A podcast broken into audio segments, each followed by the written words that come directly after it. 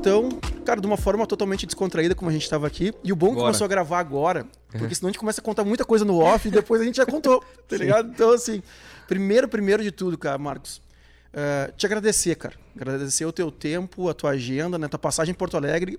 E eu fiz um podcast uma vez com o Matheus, que ele é proprietário da Quero Café. Tem 30 lojas no Brasil hoje, começou a seguir. E foi- e acho que foi dele que partiu o insight, né? Do tipo assim, cara, quer ser ajudado? Pede ajuda para alguém compromissado. Quer uma agenda? Pede para alguém compromissado. Esse cara vai achar uma agenda para ti. Não importa se é três da manhã, se é às três da tarde, cara, esse três da tarde da, da quinta-feira não vai ter para ti. Mas em algum momento ele vai te encaixar. Do que aquele cara que diz, não, depois eu vejo, quem sabe um dia, pois é, vamos falando. Então, cara, a tua demanda é gigantesca. Né? A gente está falando do- das várias frentes hoje em dia que está se abrindo para ti também, tá, tá atuando. Então, cara, muito obrigado por ter vindo a Porto Alegre. O Marcos é de Gramado. Aquela, quando quiser falar com, com com o público diretamente, aquela câmera ali Ah. é tua. As outras, a outra uma geral e uma nossa aqui, para você ambientar. Então, obrigado, cara. Obrigado pelo teu tempo mesmo. Que é isso, Diego. Pô, obrigado pelo convite. É Paloma, prazer te conhecer também. Eu fiquei muito feliz, é, na verdade, primeiro em te ver na Gramado Summit, né? Te conhecer oficialmente na Gramado Summit. Que eu acho que a melhor forma é, das pessoas se conectarem é, com o meu trabalho e entender aquilo que eu faço é, cara, vai na Gramado Summit, que aquilo ali é minha essência de ponta a ponta, assim. Eu tô há cinco anos já à frente é, do negócio. E é muito legal, assim, porque eu acho que no final das contas, quando a gente tenta entender o, o que é o que eu faço, pô, é networking, cara. É descobrir que meu maior ativo são as conexões que eu faço e a cada ano que, que passa são novas pessoas e são conexões que eu nem sei aonde vão me levar, assim, mas isso é muito doido, sabe que eu penso ah, muito sobre isso, que é, networking, a gente fala muito em KPI, em empresa, e estatísticas e Cara, e, cara, é, e networking é uma coisa que, cara, tu pode metrificar, existe forma, existe. Mas é difícil de tu entender o quanto uma pessoa vai te representar num futuro não tão distante em relação a, a alguma coisa, assim. E muito do meu sucesso na Summit é, é isso, cara, conectar com pessoas aleatórias, sem esperar absolutamente nada, e acabam sendo pessoas que me abrem portas incríveis e que com o tempo eu construo uma amizade muito doida, assim. Agradecer também a presença da minha parceira Paloma Mânica, aos nossos patrocinadores Red Bull e Espírito Santo. Hoje recebi uma mensagem, Paloma Mânica. Recebi uma mensagem que, olha, podemos ter novidades aí. Aguardem então. Aguardem, eu então. na mesma hora que vocês esse spoiler. Viu? Olha só. E primeiro, cara, a gente tem um- o, nosso, o nosso intuito aqui é contar a tua história mesmo, assim, do começo ao fim. E a gente deu uma mudada agora. A gente tá no 54 ou 5 vai ser a, a conversa contigo. E a gente deu uma mudada. A gente pergunta assim, tá, como é que tá hoje, né? Mas primeiro de tudo, cara, eu quero dar um insight pra galera que assim, vai. Porque assim, eu tenho hoje, sou casado, tenho filho, assim como também. ah, e uns dois anos ou três atrás, um irmão meu, a gente teve o primeiro negócio na noite junto, que foi a Debbie Hall em 2007. Nós quebramos junto, nós nos fudemos, mas nos fudemos bonito junto. E hoje em dia, cara, o cara tá morando em São Paulo e ele tá. Ô Vinhas, eu tô. Vou, vou passar em Porto Alegre. Meu, e vou palestrar em Gramado. Quer ir comigo? Eu disse, ô meu, tô com saudade de ti, vamos aproveitar a estrada, vamos falando, e eu vejo tua palestra lá também, que faz tempo que eu não vejo e tal, não sei o quê. Sem, fui cego. Eu fui cego. Guilherme Alf desembarcou em São Paulo, eu peguei ele. 2019, né? Isso, e nós fomos pra lá. Quando? Olha aqui, ó. Que massa, cara. Pra não, pra não, cara, cheguei lá quando eu vi o Alf naquele palco, velho. Não é um palco. Cara, é um palcozão. Tipo assim, um eventão. E eu. Aí eu vi o Alf, eu vi todo mundo e comecei, cara, minha cabeça começou a explodir, assim. Foi a mesma sensação que eu tive com o Fora da Liberdade uma vez, assim. Que eu voltei maluco, eu começo a mandar mensagem pra eles, cara, vocês tinham que estar aqui, pelo amor de Deus, cara. Não tem como eu. Por mais que eu grave, por mais que eu escreva, reescreva, faça um resumo. Não é. E aí, o, o, isso foi 2019. Veio a pandemia, eu virei fã do evento, ah, gravei com o Rafa do Share, e aí o Rafa, meu, vamos lá, vamos embora, vem comigo e tal. Cara, e aí eu fui pra, pro Gramado Summit como eu nunca fui pra nenhum lugar. Eu disse, eu fui focado, eu tenho 40 anos, meu. Pela primeira vez na minha vida, eu falei, eu vou fazer networking ou eu vou aprender. Ficar de papo com um amigo que eu encontrar, eu vou ficar, oi, claro, ser educado, cara, e vou botar bo- bolinha de fumaça, coisa que eu nunca fiz na minha vida. Cara, fui focado, tanto que eu te conheci, fui de novo, aí disse, pá, será que eu falo com o cara? O cara tá no meio, no meio do evento, eu entendo ele, né, cara, evento pra, do- a gente faz evento pra 12 mil pessoas, festa, né, mas eu disse, cara, não, mas eu vou lá marcar minha presença, tipo assim, cara, vamos voltar a falar e tal, não sei. Então, assim, eu saí, conversava contigo, aí eu voltava pra base, ali, minha base, que é o Alf, né, que conhece todo mundo, E aí daqui a pouco eu já saía fora. Já ia conhecer uma outra pessoa, já ia para um outro palco. Tem, tinham quatro ou cinco palcos esse, esse, esse ano, né? Eram é, quatro palcos, isso. Cara, então assim, fantástico, assuntos maravilhosos. Cara, não sei quantas empresas. O cara vai caminhando lá e eu ficava mandando fotos. Cara, isso aqui resolve o nosso problema. Olha aqui, essa aqui resolve Esse aqui essa. resolve um problema que a gente nem sabia que a gente tinha. Tinha, ele mandava. Exatamente. Então, assim, Fantástico. cara, é, só para externar Uhum. realmente, assim, a, a minha felicidade em te ter aqui e com o teu produto, cara. É Obrigado, simplesmente cara. o máximo, velho. Sou fã de carteirinha Eu assinado fico, eu fico muito feliz, assim, porque. Assim, a gente começou o projeto em. A gente, é muito engraçado a gente. Hoje eu já trato na primeira pessoa do plural, né? Uhum. Mas a Gramado Summit começou com basicamente eu sozinho tentando é, criar algum projeto que fosse me dar algum tipo de eh, liberdade eh, financeira e que eu não precisasse necessariamente eh, tocar os projetos da minha família, assim. Porque, ah, eu tive uma. Eu, eu acho que assim, eu, eu tive uma sorte gigante que toda aquela história do empreendedor que sai do zero eh, em, um, em uma área extremamente é simples. eu não tive isso. Eu, eu nasci num berço de ouro mesmo, assim. A minha mãe, ela teve uma história assim. Então eu sempre tive na minha cabeça, assim, pô, se minha mãe é, indo contra todas as, as, as probabilidades, ela conseguiu, sendo mulher, querendo trabalhar no turismo. E minha mãe foi a primeira RP de gramado. Isso é uma coisa que eu nunca falei pro Alf, por sinal, mas minha mãe foi a primeira RP. Animal. E ela é meio referência hoje na área, assim, mas, cara, como que eu posso fazer alguma coisa para dar para as minhas filhas a mesma qualidade de vida, porque eu já nasci com oportunidade, né? E eu não queria tocar um negócio da minha família. E é muito doido que minha família faz evento. E hoje eu faço exatamente a mesma coisa. Mas é, em 2017, assim, eu acho que o ponto legal da Gramado Summit é não tinha muito cenário para fazer um evento é, de inovação e tecnologia na Serra Gaúcha, e depois eu, eu compartilho algumas histórias, assim, mas a maior parte das pessoas dizia, poxa, não faz sentido. Inovação tecnologia na Serra Gaúcha, que é a terra do chocolate, do fundi, do Papai Noel, não tem como dar certo. Você tem a indústria do turismo que detém 90% de todo o PIB do município. Fica na caixinha, não sai da caixinha. Não, é, tipo, não se, cara, tá bom aqui. aí, entendeu? E eu pensei assim, pô, mas calma aí. A gente, querendo ou não, quando, quando a gente propõe qualquer tipo de inovação, não necessariamente a gente tem que trazer tecnologia. Eu posso fazer um evento que tem uma proposta inovadora e que dite, quem sabe, a tendência econômica que o município vai adotar nos próximos anos. E como eu ouvia muito não, assim, eu fui meio que cansando desse negócio de não, não, não. E A raiva te motiva em algum momento? muito, cara, o ranço é a melhor. é, cara, o ranço É uma teoria é o melhor propósito, assim. Eu falo em todas as Anota palestras que eu dou, juro, assim, ó. A gente tem que trazer a Suzana, tua psicóloga, que ela vai falar isso também. Não, mas, Paloma, juro, assim, ó. é, a gente encanta tudo, tá? O encantamento, ele é muito bonito. E é justo, tem que acontecer. Mas é legal a gente falar as verdades também, sabe? Isso é uma coisa que eu bato muito na tecla. Ah, se tu pegar o teu ranço e transformar ele em motivação, a tua probabilidade de atingir o teu resultado é muito maior. Tipo assim, cara, eu não tenho nada contra tu dizer, meu, fiz o negócio pra mostrar pra sociedade que eu ia dar certo. Fiz pra provar pro meu pai, pra minha mãe, pro meu tio, pra minha tia. E eu tenho um exemplo muito legal assim, que é em 2017 mesmo, assim, eu tinha essa montei o projeto e na minha cabeça todo mundo iria comprar o projeto No da Gramado dia. Summit na grandiosidade que rodava na minha cabeça. Quais são tuas referências pra fazer um summit? O Web Summit. A Web, pra mim, eu conheci em 2015 e eu fui uma startup expositora. Tá. Eu tinha uma startup que era um e-commerce de viagens focado em casais. Recebi aporte muito cedo. O meu mentor foi o Duda Mendes, que ele foi CEO da Hotel Urbano. E, cara, como todo bom empreendedor de primeira viagem, recebi aporte, um aporte anjo. E eu acreditava que com aquilo eu já tinha que receber Prolabore, os sócios queriam Prolabore. E, cara, passaram seis meses, a gente meio que descobriu que, Que empreender Não no é Brasil que é, não outro, é assim. é, como diria a Paloma, é outro rolê. Não é. É outro Não rolê. é. É, é outro rolê. E eu acho que assim, cara, eh, tu precisa cometer falhas quando tá empreendendo a primeira vez. Não adianta. E falhas que possam levar à falência. Controlada, tá? Não é tá, tipo, não, assim. eh, vou dar toda a minha vida aqui e vou começar do zero. Mas é. Eu cheguei com esse. A gente tava à beira da falência na, na Honey Dreams, que era o projeto, e eu vi esse evento que acontecia em Dublin.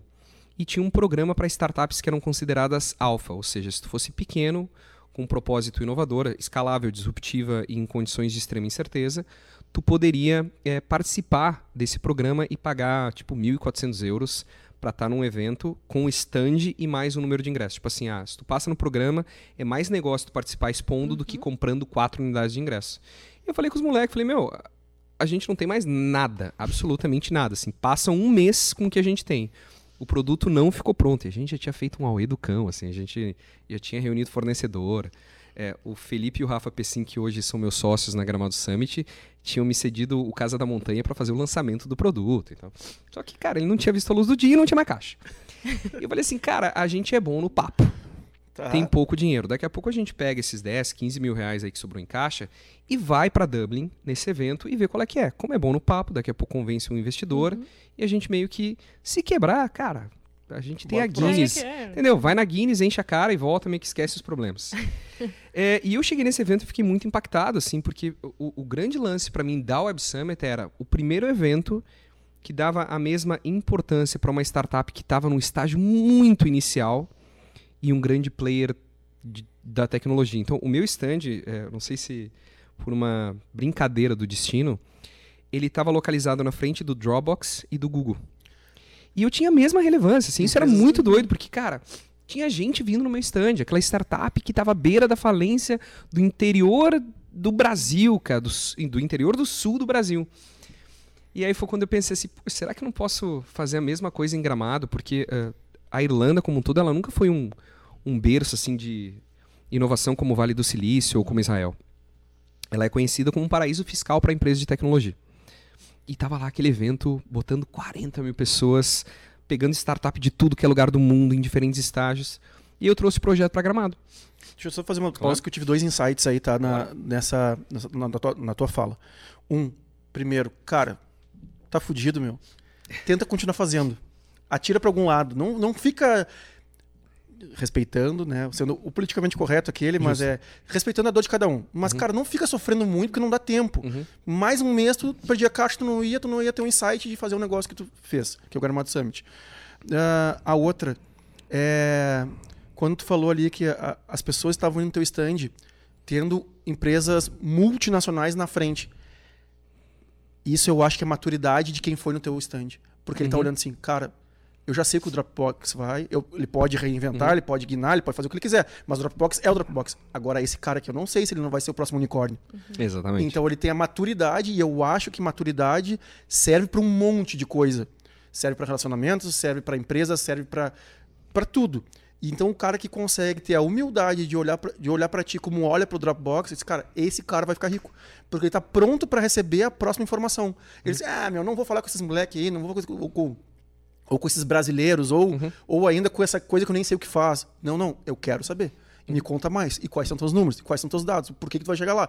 Eu admiro muito isso, meu, quem, quem tem essa humildade de olhar pro pequeno e olhar pro grande Muito, do cara, mesmo muito. jeito, cara. Porque o próximo grande é um- alguém que já foi pequeno, com certeza. É, e aí tem um, tem um negócio muito doido que eu conversei com. Assim, era um negócio à beira do colapso, literalmente. Mas eu conversei com fundos da Lituânia, conversei com fundos ah, americanos. E, cara, era aquela mesma empresa. E aqui não tinha muita oportunidade, porque 2015 a gente mal falava em investimento anjo no Brasil, assim. É, como se fala hoje, ou- ou os conceitos de startups que hoje quase são. Hoje é quase um clichê. Ah, pô, 2015 era tudo muito novo, assim. Então, eu, claro, a gente não concretizou absolutamente nada para startup em Dublin, mas para mim teve um impacto muito profundo. E eu voltei e disse para os meninos, olha, eu queria realmente sair, eu quero desfazer essa essa sociedade porque eu acho que o cara, a formiguinha dos eventos me picou. Eu tentei meio que fugir daquilo que minha família A fazia. anestesia, na verdade, passou. É, e eu, cara, quero fazer evento, assim. Então, ah, eu vim muito com esse conceito, assim. E aí o mais doido é que, assim, no início, aí voltando pra parte do ranço, que eu acho que ela é. Ela é, é fundamental, É. assim. É, eu montei o projeto e eu acreditava que todo mundo, na minha cabeça, ia ver da que a Gramado Summit seria a próxima Web Summit na América Latina. Isso era o que estava desenhado na minha cabeça. O problema todo é que o mercado ele não enxerga num primeiro momento a visão do empreendedor ou da empreendedora. E teve um momento, cara, que pra mim é muito icônico, assim, uma lembrança que eu tenho, eu guardo com muito carinho. A Marta Esfredo, que é uma das principais colunistas eh, de economia do estado do Rio Grande do Sul, ela foi muito legal comigo. Eu mandei, acho que um e-mail pra ela pedindo é, para ver se ela me recebia pra ouvir sobre o projeto a primeira vez. E ela foi super simpática e disse sim. Eu falei, nossa, cara, vou falar com a Marta Esfredo. É, peguei, é, eu não uso terno, tá? Eu não me sinto confortável com terno, com blazer, com, com- cara, quando eu vou em casamento pra mim é um caos assim. Mas beleza. É, minha tentar. esposa, esse, esse cara, eterno é que é ruim. É ruim. ponto. Acabou. Tipo assim, é, nós estávamos num casamento assim, não é legal. Aham. Mas E legal. pra mim é bonito nos outros, tá? Isso. Nunca é bonito em é mim. muito bonito, mas é. mas em mim é- eu me acho feio, não. assim. E aí eu pensei, bom, eu tenho que causar algum impacto. Eu vou terno. tá mais apresentável. Então, eu botei um terno, só não coloquei a gravata, e eu fui aqui na sede da, da Zero Hora. E ela me recebeu, assim, no café, assim, ah, no café público, assim. E aí trocou uma ideia de 15 minutos. E a Marta foi a primeira pessoa, nem sei se ela sabe disso, tá? Mas eu tenho um livro e a capa do meu livro é uma frase que ela me disse. Que é, Marcos, a tua ideia é legal, assim, mas, pô, será que tu não tá dando um tiro na lua? Porque evento de inovação e tecnologia em gramado tende a não dar certo. Eu saí com. Assim, eu fiquei muito frustrado porque a minha expectativa era muito alta para uma conversa que ficou meio que. Ah. E eu tentava ainda, pô, ela é uma pessoa que ela ouve ah, as principais, os principais gestores e gestoras das principais empresas do Rio Grande do Sul. Mas assim, não precisava ter me dito que não, sabe? Isso ali, pô, me deu um ranço ali na hora que é. Cara, eu vou fazer esse evento para mostrar para ela e para todo mundo que vai dar certo. E aí foi muito doido que eh, eu transformei esse ranço real numa motivação. Quem conviveu comigo em 2017, eu dizia isso assim: eu vou fazer pra provar que vai dar certo. E aí quando eh, chegou ah, a- o evento aconteceu e o evento, aliás, estava para acontecer e essa mesma visão que a Marta tinha, outras empresas maiores tinham. Eu chegava com o projeto, que era literalmente uma impressão num papel, e aí chegava pro Paloma, Paloma, ó aqui, ah, qual CAC? Qual vai ser meu ROI? Meu, sei lá, cara. Eu tenho um projeto que vai nascer, eu não consigo analisar público. É, sou eu e eu mesmo. ah, sei lá, é meu sonho, assim. E eu entendo que empresas grandes elas precisam de, de análise. E aí o que, que eu fiz? Sem querer, ao invés de focar nessas grandes empresas, tipo a que a Paloma tinha, eu fui lá no Diego e disse: Meu, tu tá começando. Tipo, tu era. O que eu era há dois, an dois anos antes Isso, era sei. exatamente o estágio que tu tava. Vamos junto? Vamos. Então eu cobrei, na época, acho que 1.400 reais, transferi para reais, e peguei toda a galera que estava num estágio muito inicial, porque para quem não tem nada, meio que metade é o dobro, né? Não tem nada a perder. Então, cara, se tu perder 1.400, beleza, mas, porra, tu tá ali no evento. E por uma brincadeira do destino, o meu primeiro cliente foi o Warren. Eu tenho, cara, eu tenho isso registrado. Assim, o primeiro e-mail que eu tenho é do, da de um ok Jordana e um, e um TED, É, hoje em dia um Pix. Jordana, arroba oiwarren.com, me apresentando o Tito. E eles estavam começando. E aí, quando a Gramado Summit aconteceu, era uma reunião de galera que estava num estágio muito inicial, assim, com projetos super promissores. E o público começou a vir muito nessa percepção que vocês têm até hoje. Que é, cara, às vezes eu nem sei que eu dei um problema e nem conheci essa empresa, mas ela tá lá.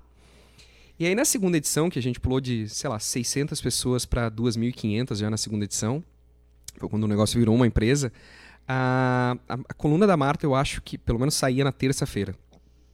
É, Depois vocês podem me corrigir se eu estiver errado.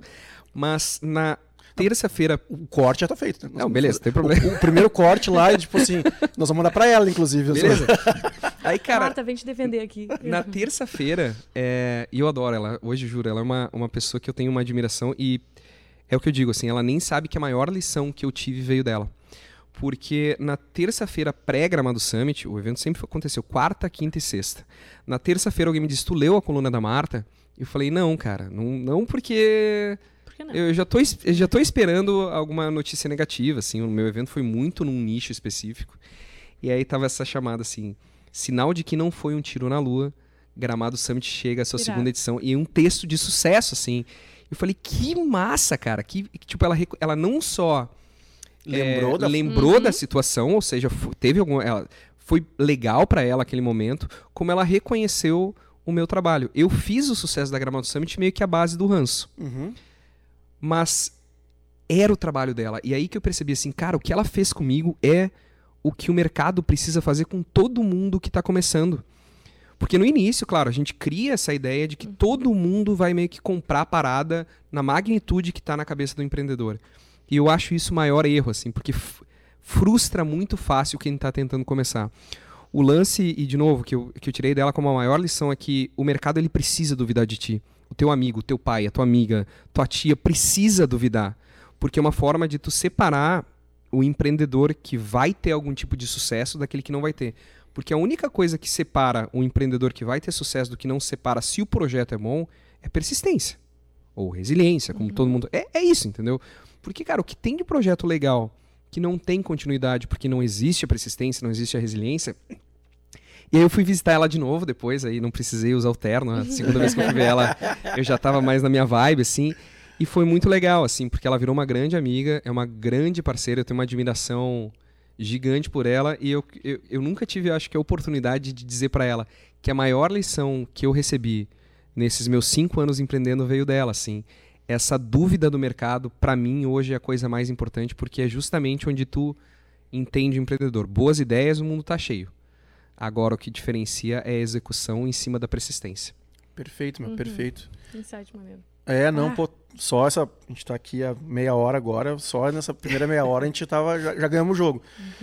E agora, assim, conta um pouco de 2023. Acho que quiser ah, dar uma pincelada sobre 2022, como foi, como vai ser 23, depois, cara, aí nós vamos voltar lá É. para quando tu nasceu, irmão de quem, filho de tem, quem. tem, vamos- tem um ano meio negro na minha vida que foi 2021, assim. Ah, não, mas aí, meu E amigo. aí a gente vai ter que deixar. Aí, Todos. aí nós, aí tu imagina eu que faço festa, que a gente ficou É. literalmente dois anos fechado.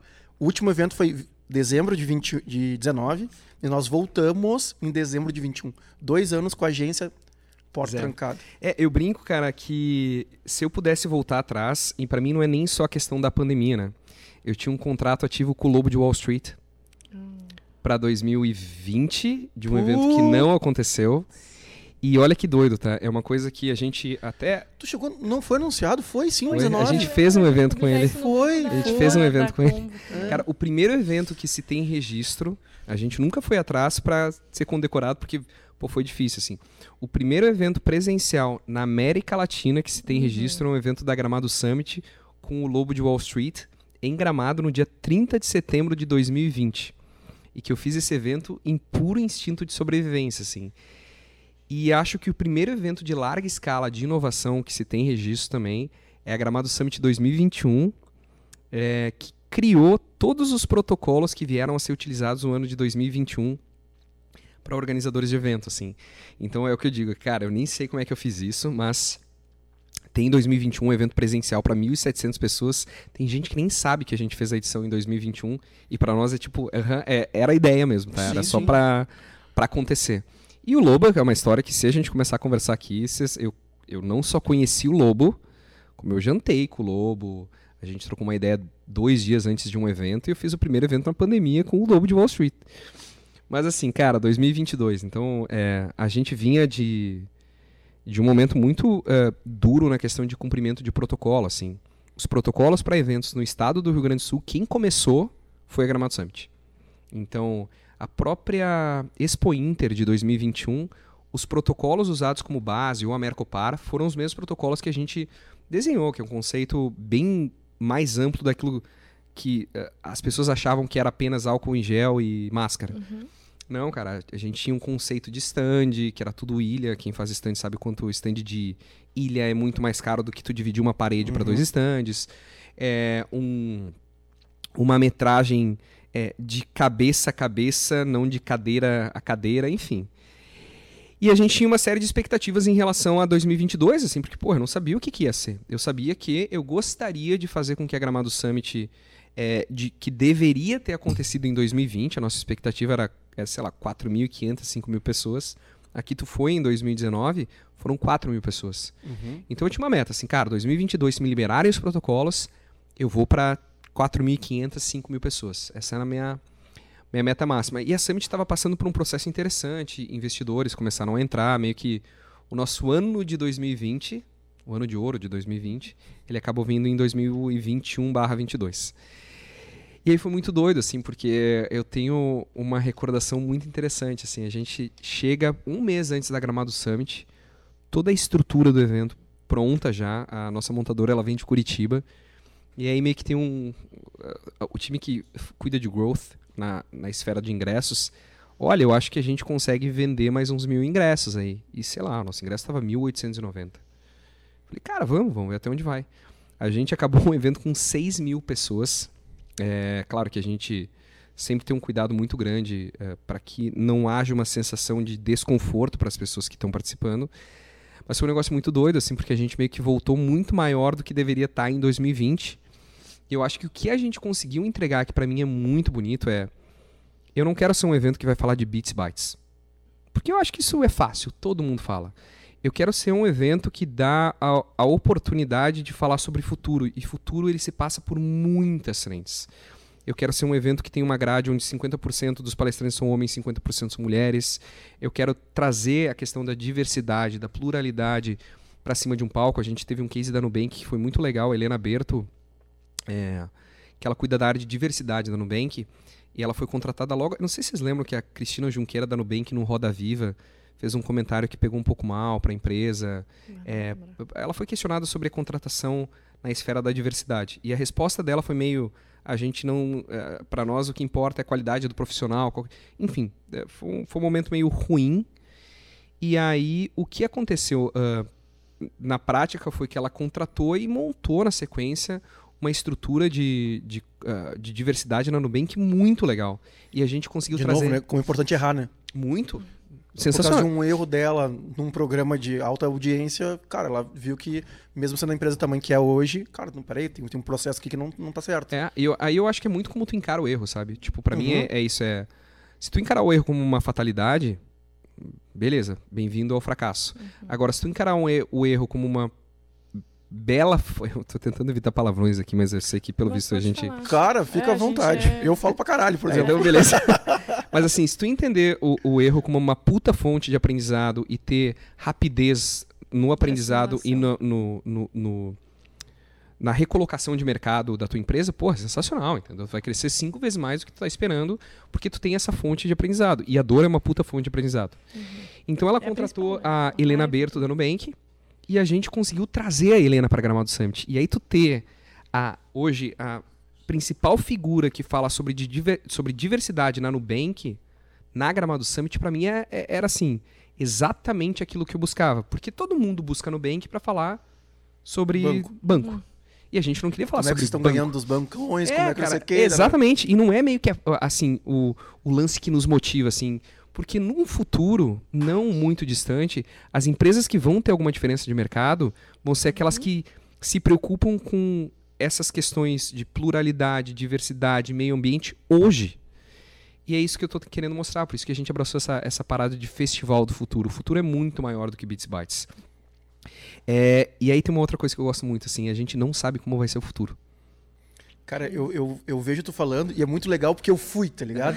E eu sou fã. E eu e é bem isso, cara, não tem nada. Tipo assim, cara, eu vi palestra, o cara, Joel J, cara, um dos caras que eu mais sigo hoje em dia. Uhum. Eu vou trocando, mas assim, o cara, daqui a pouco eu vi o, o Márcio Calage. Cara, eu sou do grupo de entretenimento que uhum. tinha o Márcio Calage lá longe, assim.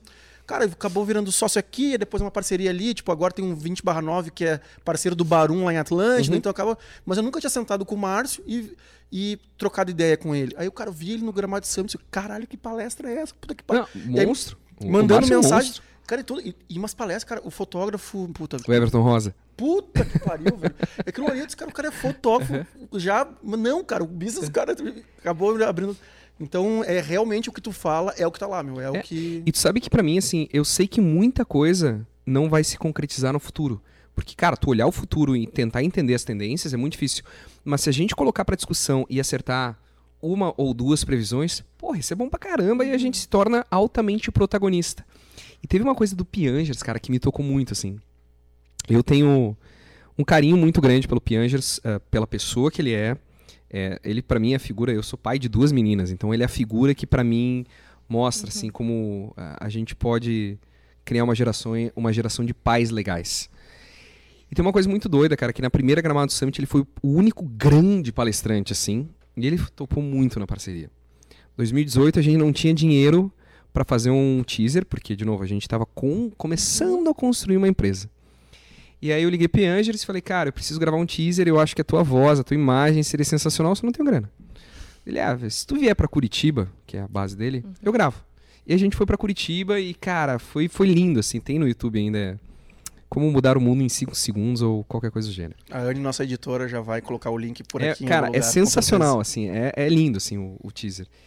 E aí, 2022, volta de pandemia, cinco anos de Gramado Summit, aquele eventinho que tinha 600 pessoas, chegando numa proporção de 6 mil pessoas. Ele topa vir. E aí, antes de subir no palco, ele me diz: Meu, olha a palestra. E pra mim é muito difícil, assim, assistir todas as palestras, porque tudo acontece. O organizador de evento tem que estar preocupado com o encanamento do banheiro, pra ver se não tá tendo algum É, problema sim, e tal. Não existe tanto luxo, assim, no que eu faço. E aí foi muito doido, cara, que quando... É, Se tem uma Esse coisa cara- que a gente sabe. É que a o gente é do mesmo. não é quase, cara, é bem pertinho assim o mercado, cara. É bem e, e, pertinho. e, meu, não- sempre que dá merda, sobra pra quem? É. Pro dono ou pra dona do evento, entendeu? É isso E a gente meio que tenta pedir desculpa pra todo mundo e corrigir em tempo recorde as coisas. Isso aí. Que não é tão fácil porque é mundo físico, né? Quase construção civil. Isso aí. Tipo, é, é- tem que realmente mexer na, esfera, na estrutura. E aí o que aconteceu pra mim foi que eu assisti e ele trouxe a palestra que ele deu lá em 2017. E a palestra dele de 2017 era como vai ser o mundo daqui a um período de tempo. Eu acho que eram cinco anos. Cara, ele não tem nada a ver. Coisas que a gente falava, acreditava, e que, cara, sei lá, 10%, quando muito se concretizou. Então, hoje a palestra dele é muito focada focado em pessoas, em, em humanos e coisas que a gente tem que é, continuar exercendo. Então, pra mim, isso representa muito a Gramado Summit, porque por mais ah, tecnológico que o mundo vai ser, por mais é, cheio de facilidades em função de automações que o mundo vai ter, se tu não trabalhar o fator humano, tu tá fadado ao fracasso. E aí eu queria trazer aqui como exemplo, depois eu vou deixar pra editora colocar também. Uhum. O Google teve um projeto lá em 2013 que é o Google Glass. Vocês devem ter Claro. acompanhado a tentativa de o primeiro wearable que não deu certo. 2022, há uma semana atrás, o Google relançou o Google Glass com foco é, no Translate, né, no tradutor do Google, onde tu usa um óculos e tu traduz em tempo real a uma pessoa conversando com a outra, seja em libras ou espanhol, inglês. E aí, cara, eles pegam todo o teaser e eles pegam uma família onde a mãe fala mandarim e a filha fala inglês. E é a primeira forma de comunicação entre elas. Pega um, um senhor que fala eh, aparentemente imigrante nos Estados Unidos e consegue falar com seus clientes, ele conserta a bicicleta, alguma coisa assim, usando óculos. E aí tu vê, meu, é o Google. Tipo, é, é a empresa, uma das empresas mais tecnológicas do planeta. Em que que ela tá focando? Pessoas. Gente, cara, aonde que tu atrai o interesse da pessoa acessar uma marca? Focando no nosso lado mais humano. E casa muito com aquilo que eu vi durante os três dias de Gramado Summit. É, se tu tirar o fator humano, e aí entra um ponto que pra mim é muito importante, assim, é, na palestra do Facundo Guerra. Talvez, cara, a, a, a gente vá com o tempo tendo um consumidor cada vez mais inteligente, que antes dele, é, deste consumidor acessar uma marca, ele vai perguntar quem é essa marca no mundo e o que ela agrega é, na minha vida. E aí tu percebe que muito disso é pela responsabilidade que a marca tem é, com o planeta. E várias marcas ainda não se deram conta que isso é de verdade. Que se tu não fizer isso de coração, né? o- A, Magalu com a, com a Lu lá, eu não sei o quê, tentando. Cara, isso é, é tentativa de humanizar a marca, né? Total. Põe ali um personagem que tenta que. Conversar Tenta não, né? Inclusive eu vi uma notícia, notícia não li, mas que ela, a, a Lu teria passado a Barbie. Em termos só, de cara, seguidores nas redes sociais. Então, tá, alcançamos o objetivo. Já a Lu, tu- é muito engraçado, tu recebe um WhatsApp, comp- se comprou alguma Ué, coisa, uhum. oi, eu sou a Lu, tua, tua compra vai chegar. E vira piada, vira meme, né? Tipo assim, que tu, recebe- tu é casado recebendo mensagem da Da Lu? Lu, aham. Mas é isso. Então, ah, voltando lá, é a verdade das marcas, né? Total. a humanização das marcas. E eu sou um cara, como tu falou assim, tem que duvidar, tem que falar a verdade, tem que não sei o quê. Eu sou anti o mimimi, mas com cuidado. Uhum. Porque eu entendo que pessoas nasceram em lugares diferentes. Todas, a Paloma tá aqui, por exemplo. ah, o ano passado eu convidava sempre a Paloma para vir bater papo comigo, quando era uma mulher a convidada. Uhum. Porque tem dores que, por mais ah, duro ou realista que eu, que eu acho que eu sou, cara, não adianta ela me dizer assim, pai, eu tinha uma reunião com o maior patrocinador no outro dia e eu tava com cólica. A partir daí, para mim, a tela azul do Windows. Por mais que eu entenda que seja uma dor grande, eu não sei qual é essa dor. E eu convidava a Paloma e a Paloma conseguia extrair o máximo daquilo que, que isso influenciou, não sei o que. blá, blá, blá.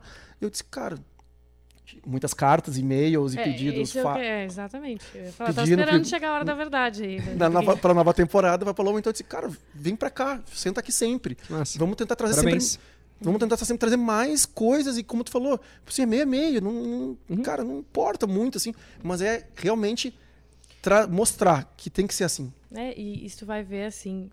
A gente passou por um momento de muito avanço tecnológico, né? O foco estava muito nisso. A gente teve uma revolução industrial, mas no Brasil isso foi chegar muito depois. E agora que a gente está mudando o foco de novo para as pessoas, né? A gente chegou num limite de muita tecnologia e agora volta, né? Como é que a gente cria conexão de novo com as pessoas? Porque senão nada vai para frente, né? A gente vive defendendo isso na Combo, ah, mas como é que o cliente vai se sentir lá dentro, né? Nossa, como a gente constrói a festa é totalmente diferente do que eu já tinha visto antes, né? Eu também já, eu fazia o Fórum da Liberdade antes de trabalhar com os meninos. Eu era financeira de lá também. E aí eu vi, eu vi preocupações muito diferentes em todas as construções que eu participei até hoje. E eu acho isso fantástico, né? Tu vai vendo o tempo passar e as pessoas cada vez mais tomando cuidado com as pessoas. E eu acho isso maravilhoso. E, e eu não fui no Gramado Summit, com certeza estarei Ó, lá. aí, já, vamos, já vamos deixar registrado aqui. Estarei lá, posso gravar depois como foi a tri. Mas eu realmente fico muito feliz de estar vendo que vocês também estão observando esse lado e, e trazendo tanto público para isso, né? Nossa, a gente tem milhões aí de startups. O que o Vinhas mandava para nós era tipo, meu Deus, eu preciso disso. Eu só, eu só falava para ele, meu Deus, a gente precisa disso. Aí ele mandava cinco minutos depois outra coisa. Eu, meu Deus, eu também preciso disso. e aí eu fico pensando, nossa, que bom que tem alguém olhando para isso também. Além de toda essa tecnologia que vocês ainda trazem em acesso. né? Sabe que eu acho que o nosso papel é muito de entender o nosso papel, sabe? Tipo, no mundo. E evento é uma coisa delicada, assim, pra tu entender qual é o papel de um organizador de evento, qual é o papel de quem faz festa. É uma reflexão que tu- a gente fica horas em cima disso. E eu entendi que o meu, o meu grande papel é conectar pessoas e chamar a atenção do mundo é, para aquilo que eu faço. Porque aquilo que eu faço impacta de alguma forma milhares de pessoas que eu desconheço muitas vezes. E eu tava, enfim, agora com, com board, tentando entender assim, ah, quem que é a nossa grande referência? E a primeira delas foi Rock in Rio, que eu acho que, de novo, quando... Cara, tu consegue humanizar uma parada, não é nem humanizar, assim, mas tu consegue criar uma referência de marca que as pessoas se identificam tanto a ponto de dar sold out num lançamento um ano antes, é porque tem um valor muito forte. Ou melhor, eu saio do Rio, eu carrego a marca e faço uma edição em Lisboa e funciona. Uhum. Meu, é, jura, Rock in Rio, Lisboa. O Rio virou. pat- Eu acho que tá virando patrimônio público. A marca Rock in Tem alguma parada assim, que tipo, é um patrimônio agora.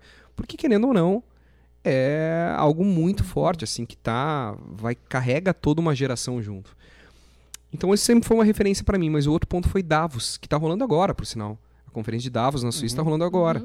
Que é durante um período de tempo, três dias, ah, o capital intelectual do Brasil, e a gente quer mirar no mundo, vai se reunir em Gramado para discutir sobre tudo. Vai discutir tecnologia? Vai. Vai discutir sobre política? Pode. Vai discutir sobre marketing? Por que não? Vai discutir Finanças. sobre finanças? A gente discutiu. Porque todo empreendedor, quando começa, qual o problema? Cara, tinha, tinha aquele palco maravilhoso, cara. Puta que pariu, o cara palestrante. menos da poupança. menos, menos um na poupança. Cara, eu conheci também lá, me fugiu mil desculpas. Me fugiu o nome dele, do organizador do palco. O Leandro Benincá. Le- Cara, pessoa sensacional, Monstro. velho. Um carinho. Cara, O cara te dava um abraço e, não, cara, pô, fica aqui, não sei o quê. Cara, os palestrantes, assim, os caras que eu sigo no Instagram. Eu, cara, senta no palco, entre aspas, secundário ali e tal. Cara, que, que lotou, né? Lotou. Várias e várias vezes. Ele tava saindo pelas bordas ali. E tal. é- sabe que é, é isso, sabe? Tipo, tudo isso é inovador. Porque e aí eu acho que entra um ponto legal, cara, que as pessoas tendem a achar que a inovação ela é muito ligada à tecnologia. E ela até é. Mas, cara, o meu conceito de inovação é fazer algo, pegar um processo que já existe, melhorar ele e tornar ele mais eficaz. Inovação. Uhum. E pode ser no relacionamento, pode ser no dia a dia. Cara, eu não- não tem muito mistério. Então, eu faço evento, tá? É, eu digo, nós e construção civil é quase a mesma coisa. O ferro aumenta, a Clarinha que tá aqui com a gente tem que aumentar o valor do stand, porque... Aliás, deixa eu fazer uma. uma... Quinquagésima, sei lá o que, edição que nós estamos fazendo aqui. É a primeira vez que nós temos plateia no nosso, no plateia. nosso podcast, viu? Aqui. Aliás, você que quer participar, se inscreva aqui no canal. É Mas, isso, cara, né? é tipo assim, é o, o nosso trabalho, se tu tirar a beleza dele, ele, é- ele, é, ele é construção Não, civil, assim, é muito parecido. O que a gente sempre fala, né? Uma das feijoadas maiores que foi, foi no estacionamento. Que não tem absolutamente nada. Uhum. Nada. A gente sempre constrói do zero, né? Cara, Mas- aten- a- atender pessoas. E pior é que tu desconstrói depois tudo aquilo que tu levou um ano pra fazer, sabe? Isso dói. Cara, a gente tem, dentro do escritório da Combo tem uma arquiteta, tá? porque a gente chegou à conclusão que é o seguinte: como a gente pega as coisas do nada, e o último evento de março, quer dizer, o penúltimo evento que foi em março, que foi para 12 mil pessoas, além de não ter nada de estrutura, era na grama. Uhum. Cara, só de piso que nós botamos para acomodar é absurdo, 12 mil né? pessoas em cima. Do... Fora a estrutura. Bom, que aí a gente segue. Inclusive tem um vídeo. Anne, coloca o vídeo também que a gente, que a gente fez do, do durante ali, do, a montagem, desmontagem, enfim, do, do evento. Eu legal. tenho uma brincadeira, cara, que é quando as pessoas. Isso interna, tá? Que eu faço para amigos é, que também são clientes. Ah, por que tu não faz isso? Cara, se tu me pagar, eu faço, porque qualquer coisa que eu faço é milhares, eu não falo em centenas. Não tem, não tem 50 reais. Não tem, cara, tu vai fazer qualquer movimento, milhares. Ah, tu poderia ter. Eu ouvi essa, esse, esse ano foi muito legal. Tu poderia ter. O, o corredor principal da Gramado Summit poderia ser em LED. Óbvio, cara, eu seria a primeira pessoa a bater palma para mim mesmo se eu conseguisse colocar em LED vai fazer um orçamento para botar um, não, um não piso de LED é uma palavra X milhares de metros. Já. Falou LED, é. já dá gastrite. Então, assim, é, a gente meio que. Um túnel de vento para as pessoas terem uma experiência de fazer. Maravilhoso. Sabe quanto é custa a hora do túnel de vento? Dois mil reais uma hora. Tu imagina botar um túnel de vento ali. Cara, e aí é muito doido porque uh, a gente tenta escolher os melhores pontos uh, que são uh, financeiramente viáveis e executar dentro daquilo que a gente acredita que é o propósito da Gramado Summit. Finanças foi muito isso. Pô, é caro fazer mais um palco? É caro. Vai ser um palco grande como o palco de marketing do Share ou como palco principal? Não. Mas é importante. A gente vai testar. E aí a gente tem um comportamento quase de startup, né? Que é testa, erra, aprende e recomeça. E aí foi muito doido que para mim foi o teste que deu muito certo 001, na versão 0 1.1, uhum. assim, ou 1.0, que seja, a gente acertou, porque, cara, as pessoas querem ouvir falar sobre finanças num evento de inovação. Porque se tu vai abrir teu CNPJ, e aí a galera que está assistindo que é de startup acha que finanças não é importante, ah, é importante. Inclusive... Inclusive meu contato, a Trine...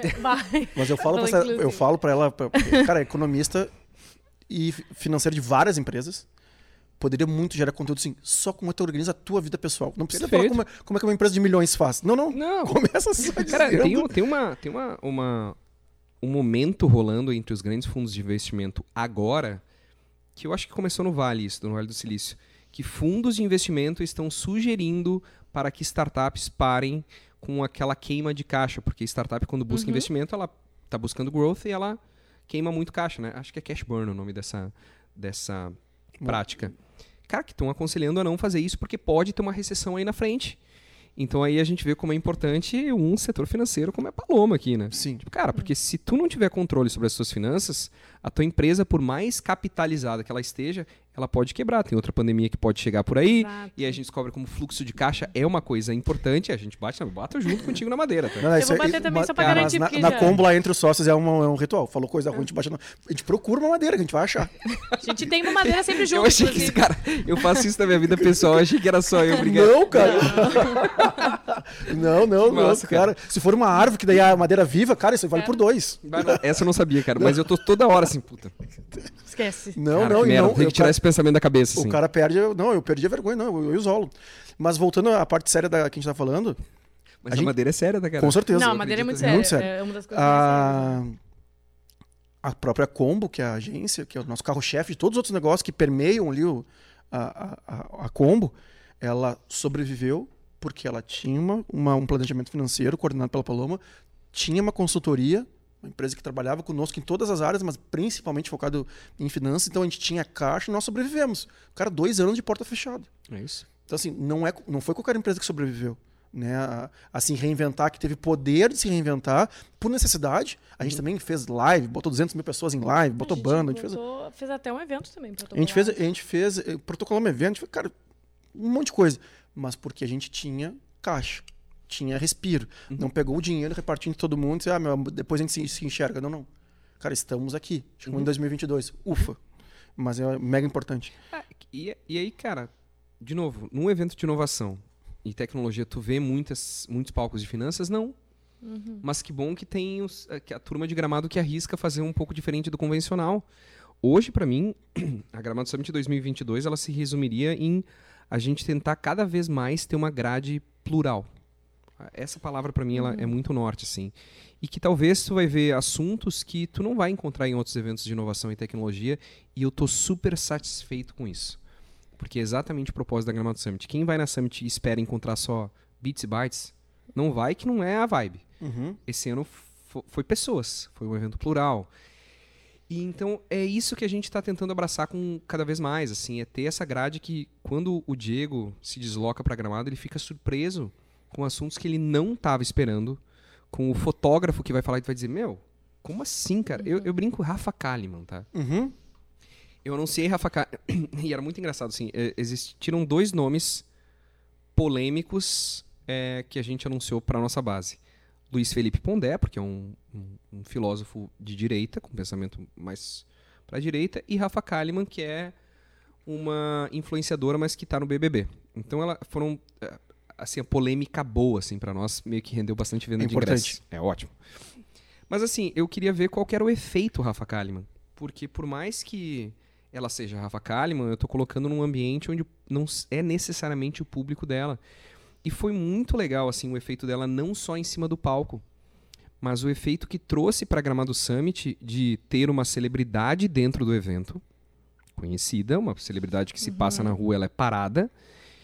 Eu, eu até brinquei com ela, a gente foi jantar no 1835, eu brinquei, cara, tu tem noção que tipo o Uruguai tem 3 milhões de pessoas e tu no teu Instagram tem 22 milhões de pessoas? É surreal isso, né? Sim. Tipo, tu fala com alguns países. Então, é, quando ela chega na Gramado Summit e eu vejo, cara, toda a área de palestrantes parou, assim. Gente que tem a sua significância para diferentes mercados, para para conversar com ela. Pelo fato dela ser uma celebridade e ainda por cima uma celebridade que quer empreender, e aí ela vai pro palco para falar sobre. Eu descobri que um dos grandes lances da Gramado Summit pro futuro, e aí tu me perguntou sobre 2023, é a gente preencher uma lacuna que existe ali na Serra Gaúcha entre um festival de publicidade e um festival de cinema. Na esfera do conteúdo, tá? Uhum. Isso, isso que eu tô- não queria te interromper, mas é isso aí. Eu acho que a surpresa dela vem quando ela sobe no palco. Justo? A vestimenta dela já mostra que ela não tá ali porque ela é a modelo. Ela já veio, ela veio toda tapada, Uhum. completamente tapada do pescoço ao, ao tornozelo, tu não enxergava nada dela. Ela veio neutra, né? Totalmente neutra. E ela neutra. veio assim, cara. E ela e entregou conteúdo. E aí, cara, o efe... e é o que eu brinco, assim, o efeito dela tá ditando aquilo que a gente busca pro futuro. Porque, querendo ou não, Gramado é uma cidade que todo mundo busca, é a menina dos olhos do Brasil. Ah, Porto Alegre briga com isso, né? Que é a capital. Porque Porto Alegre é passagem. é, A- e- o e- movimento do prefeito Sebastião Melo hoje exatamente. E não e adianta, dos cara, secretários é tentar, é tentar reter os 80% que batem em Porto e vão Alegre e vão pra Gramado. Cara, até. E assim, não adianta, tá? Ah, no- na esfera de Brasil, vai continuar, Gramado vai continuar sendo. Hoje a gente é, depois a gente tem um secretário que eu trouxe junto aqui. Cara, né? a plateia não, tá, cara, maravilhoso. isso. Perdemos secretário de inovação, secretário. eu não sei onde é que ele tá, mas tem um secretário de Perdemos o inovação em algum secretário no lugar aí, né. Jana? Tá, tá ali no cantinho. Mas assim, a gente tem uma, uma cidade que ela é uma cidade do mundo, ela não é mais uma cidade que pertence ao estado pertence ao país. É surreal tu imaginar que num município de 35 mil habitantes, tu receba aí, que acho que é 9 milhões, depois o Wiki pode me corrigir, mas 9 milhões de pessoas. Então a gente tem um poder muito grande é, no sentido de, de retenção de pessoas que a gente pode aproveitar para, de certa forma, preencher lacunas que Gramado historicamente deixou com o Estado. Todo mundo lembra de Gramado com o Festival de Cinema, tá? Aqui, Gaúcho, que tem mais de 30... não, Paloma, desculpa, não, Não sei a tua tem. idade, tá? Eu Mas achei que aqui- tava na minha cara, inclusive. Não. Eu não tinha mais que 30. Então aqui nós temos... Mas Cara, aqui nós é uma temos... piada interna, tá? Porque ela é jovem. Muito. e o Vinhas disse que não. Sempre. Eu posso perguntar a tua idade? 25 anos. Eu sou muito Não, jovem. Jovem, é jovem. Exato. Não, acho que é jovem, justo. Exato. Eu tô com 35, cara. E ele, Cara, eu não discordo. Inclusive, eu tô suando aqui porque eu sei o quanto. e ele não notou. Cara, não fica aqui. Não, não, beleza. Tá constrangendo o convidado. Não, não, eu pô. tô bem, assim, eu, eu tô deixando, deixando a, a conversa entre, entre a imprensa. Mas assim, quem tem 30 anos ah, pra mais no estado do Rio Grande do Sul lembra de Gramado com um carinho muito grande em relação ao Festival Mundial da Publicidade, que Uhum. foi icônico, e o Festival de Cinema. Que virou que balada. O virou, público- É. o virou balada. Mas se tu pegar o Festival de Cinema alguns anos peraí, atrás, Que daí o pessoal de gramado, o pessoal de, do, do- da publicidade vai dizer: Meu Deus, não, não, não, gente.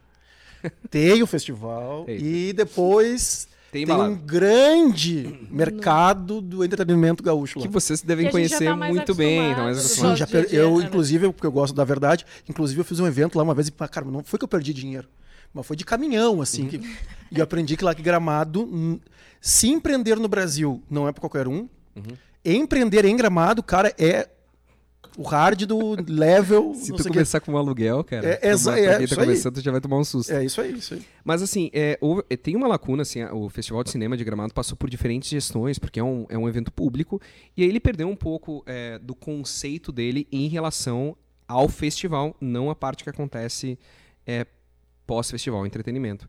E aí a gente acha que a Gramado Summit ela fala praticamente com esse público. Então, se no futuro a gente quer se tornar cada vez mais um grande festival do futuro, pegando o conceito da Web Summit, mas olhando para uma SXSW, entendendo que aquela cidade é pequena, a cidade pode abraçar o evento e que se a gente trouxer celebridades empreendedoras para o palco, funciona. Se a gente trouxer publicitários para o palco, Márcio Calage, funciona. Por que não a gente preencher essa lacuna? Então eu vejo que cada vez mais a gente está migrando para um evento que ele vai deixar de ter apenas três dias e ele pode vir a se tornar um grande festival que não só, por mais que ele aconteça em um, pa- um pavilhão, a cidade vai começar a abraçar. E eu quero cada vez mais expandir o nosso público, porque, de novo, cara, quando a gente fala em inovação, chega numa empresa de contabilidade. Ela tem que inovar. E, e uma coisa que é muito doida, tá? Todo mundo tem medo de mudar. Ninguém quer mudar. É, é bom, zona de conforto é bom. Ah, tem que sair da zona de Sim, conforto. a Mas zona de conforto é tem- bom. Tem ficar esse no que- nome por isso, né? É, Ficar no, ficar no é quentinho bom, sempre é melhor. entendeu? É bom. E é pra que tu vai mudar? E aí eu vejo que muitas vezes pessoas que têm uma certa resistência à mudança, que eu conheço, estão na Gramado Summit meio assim. Ah, só vim dar, dar uma olhadinha, quero, quero ver qual é a tendência. Mas é porque há uma necessidade de mudança em todas as frentes. E se eu puder discutir, junto com a minha equipe, aquilo que a gente acredita que vai se tornar padrão de mercado num futuro não tão distante, por que não? E eu acho que entre o Festival Mundial de Publicidade, inclusive eu acho que vai rolar agora de novo com a Andressa, que ela tava pelo evento, que é organizadora, é, junto com o Festival de Cinema, tem um gap aí que eu acho que a Gramado Summit cai como uma luva, assim. Eu acredito muito que o nosso grande passo para 2023, é, que tem data, tá? 12 a 14 de abril de É isso aí. 2023, ingressos estão à disposição, é, a gente pode Link de vendas também, Anny, por favor. A gente pode ter um sucesso muito grande, assim, é, abrir mais a ideia de ser cada vez mais um festival e não apenas um evento. Uhum. Cara, eu. É que a cabeça do maluco é essa aí, né? Do empreendedor. Eu vejo como natural, assim. Tipo assim, que- que. Legal que seria aqueles espaços que foram que são tomados depois, quando acaba, né? Ali seis horas, sete horas acaba, tu faz um network no final e a galera vai para algum lugar. É isso aí. Que legal seria se todos esses lugares fossem filiados do Gramado Summit, que tivessem depois as suas mini palestras ou suas. Acho que o Joel J fez isso com o grupo de mentoria Fez, deles. Foi muito legal, ele, Ele fechou um bar. Ele fechou um Ah, bar e ele fechou um bar e, cara, aqui nós vamos falar sobre algo, algo além, mais profundo do, do- do que a minha palestra. Mas que tem uma ligação, né? Isso que é muito doido. É isso aí. Cara, se eu disser. é, A turma ali, depois vocês podem comprovar com eles, tá? Que é o seguinte. É, Esse ano foi muito difícil entender o que a gente faria, porque até acho que 20, 30 dias antes do evento, não se tinha uma clareza em relação ao protocolo, porque acabou sendo uma responsabilidade dos municípios os protocolos. E Gramado meio que estava estagnado naquele protocolo de 2021. E a nossa cabeça foi, beleza, a gente sabe como fazer. ah, mas vai ser o evento. 20 dias antes. Vende mais ingresso, não vende, É, compra, aluga fica cadeira, não assim, aluga. vamos, vamos ficar aqui. O potinho do álcool gel compra 6 mil potinhos, compra dois. Não, Pá, do pessoal de compras é- aí, um beijo. Pre- Previsão, compra 6 ou 6 mil. é, Isso é muito bom. Mas aí, cara, chega 20 dias antes do evento, é alterado, a gente não tem praticamente protocolo nenhum. É tudo meio facultativo, né? E aí a gente tomou uma decisão de não ir pro entretenimento num primeiro momento, porque assim, cara, eu, eu já tenho que cuidar tanto outras coisas que se eu abraçar a causa do pós-evento, ah, a gente vai pirar, entendeu? E é muito doido que tem uma, um, um detalhe que pra mim é muito importante, assim, desde que eu comecei a Summit eu optei por ser um time pequeno e extremamente é, eficiente. E as pessoas acham que, porque o que a gente faz é grande, que a gente tem um time de sei lá, 100 pessoas, 150 pessoas, e chegar no Marcos é uma coisa... Cara, a gente é em 10. Oficialmente em 10. É, é, a gente é- a Nós gente somos quatro sócios e agora entrou o Cauê hoje. Não, não, que trabalham todo dia são quatro. É. Mas, cara, isso aí nove, É isso aí. faz evento pra 12. Se a gente colocar aí os sócios, vai, a gente tem mais três sócios e tal, mas, Mas, mas assim, que trabalham. Nós somos cinco operação são 10. É isso. Operação Nossa são 10 Senhora. pessoas.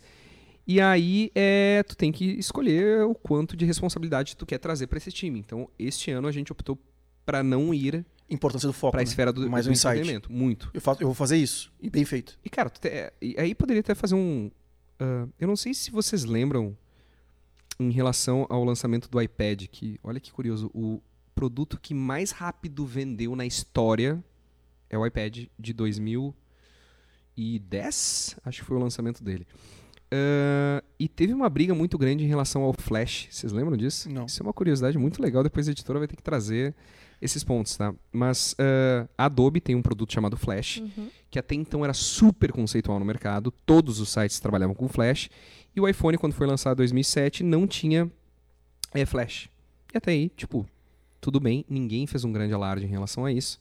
Quando é anunciado o iPad, é feito em cima do mesmo modelo de, de sistema de desenvolvimento, que é de sistema de software, que é o, o iOS, e não veio Flash. E na propaganda, toda hora que tu tinha alguma paradinha em Flash no teu site, aparecia um ponto de interrogação como se faltasse um plugin e não era compatível porque ah, a Apple tomou uma decisão de não abraçar o, o, o, o Flash Flash. para dentro do iPad.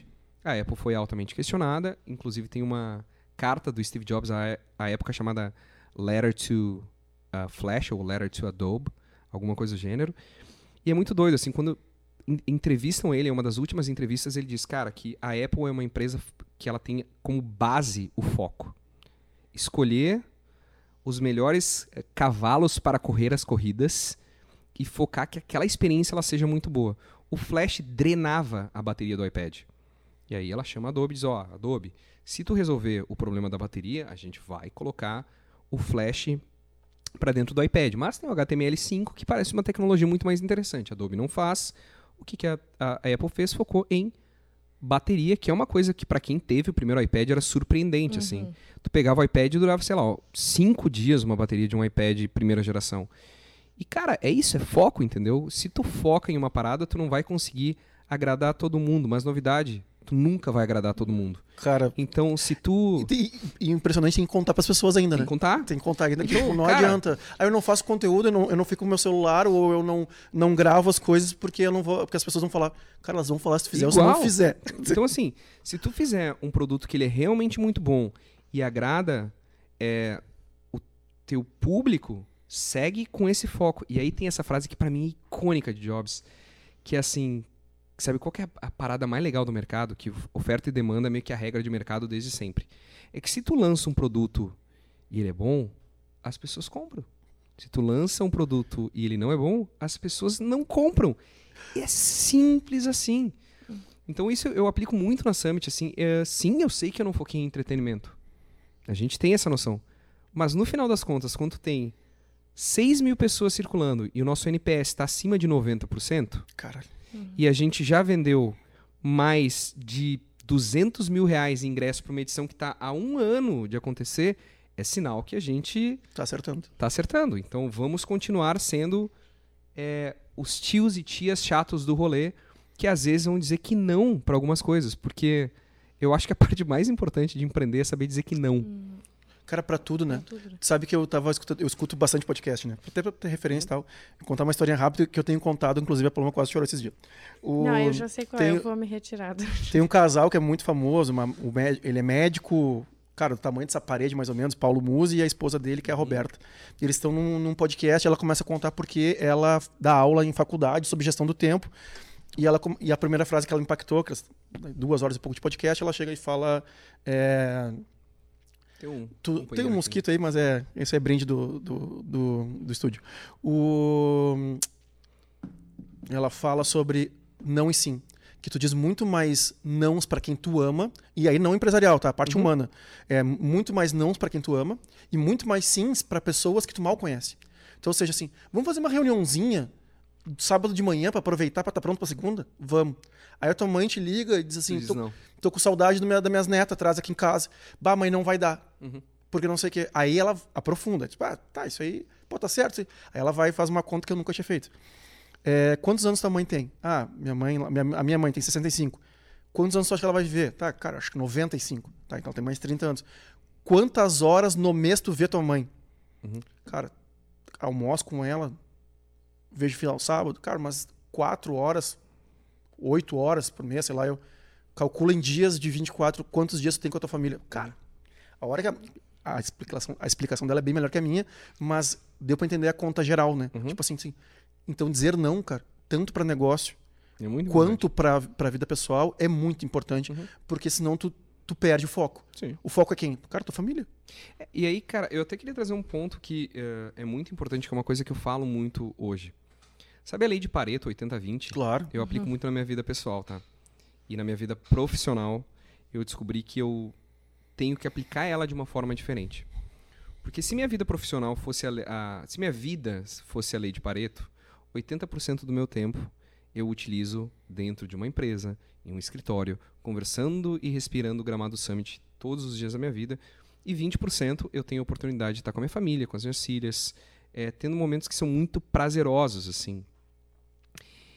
E aí eu descobri que se é, eu encarar, isso foi muito cedo pra mim, foi antes, antes da própria Gramado Summit, se eu encarar esse é, esses 80% da minha vida como alguma coisa pesada, alguma coisa ruim, é, ou aquela sensação de acordar segunda-feira e dizer, puta, mano, segunda-feira, cara, é, a minha vida vai ser uma bosta.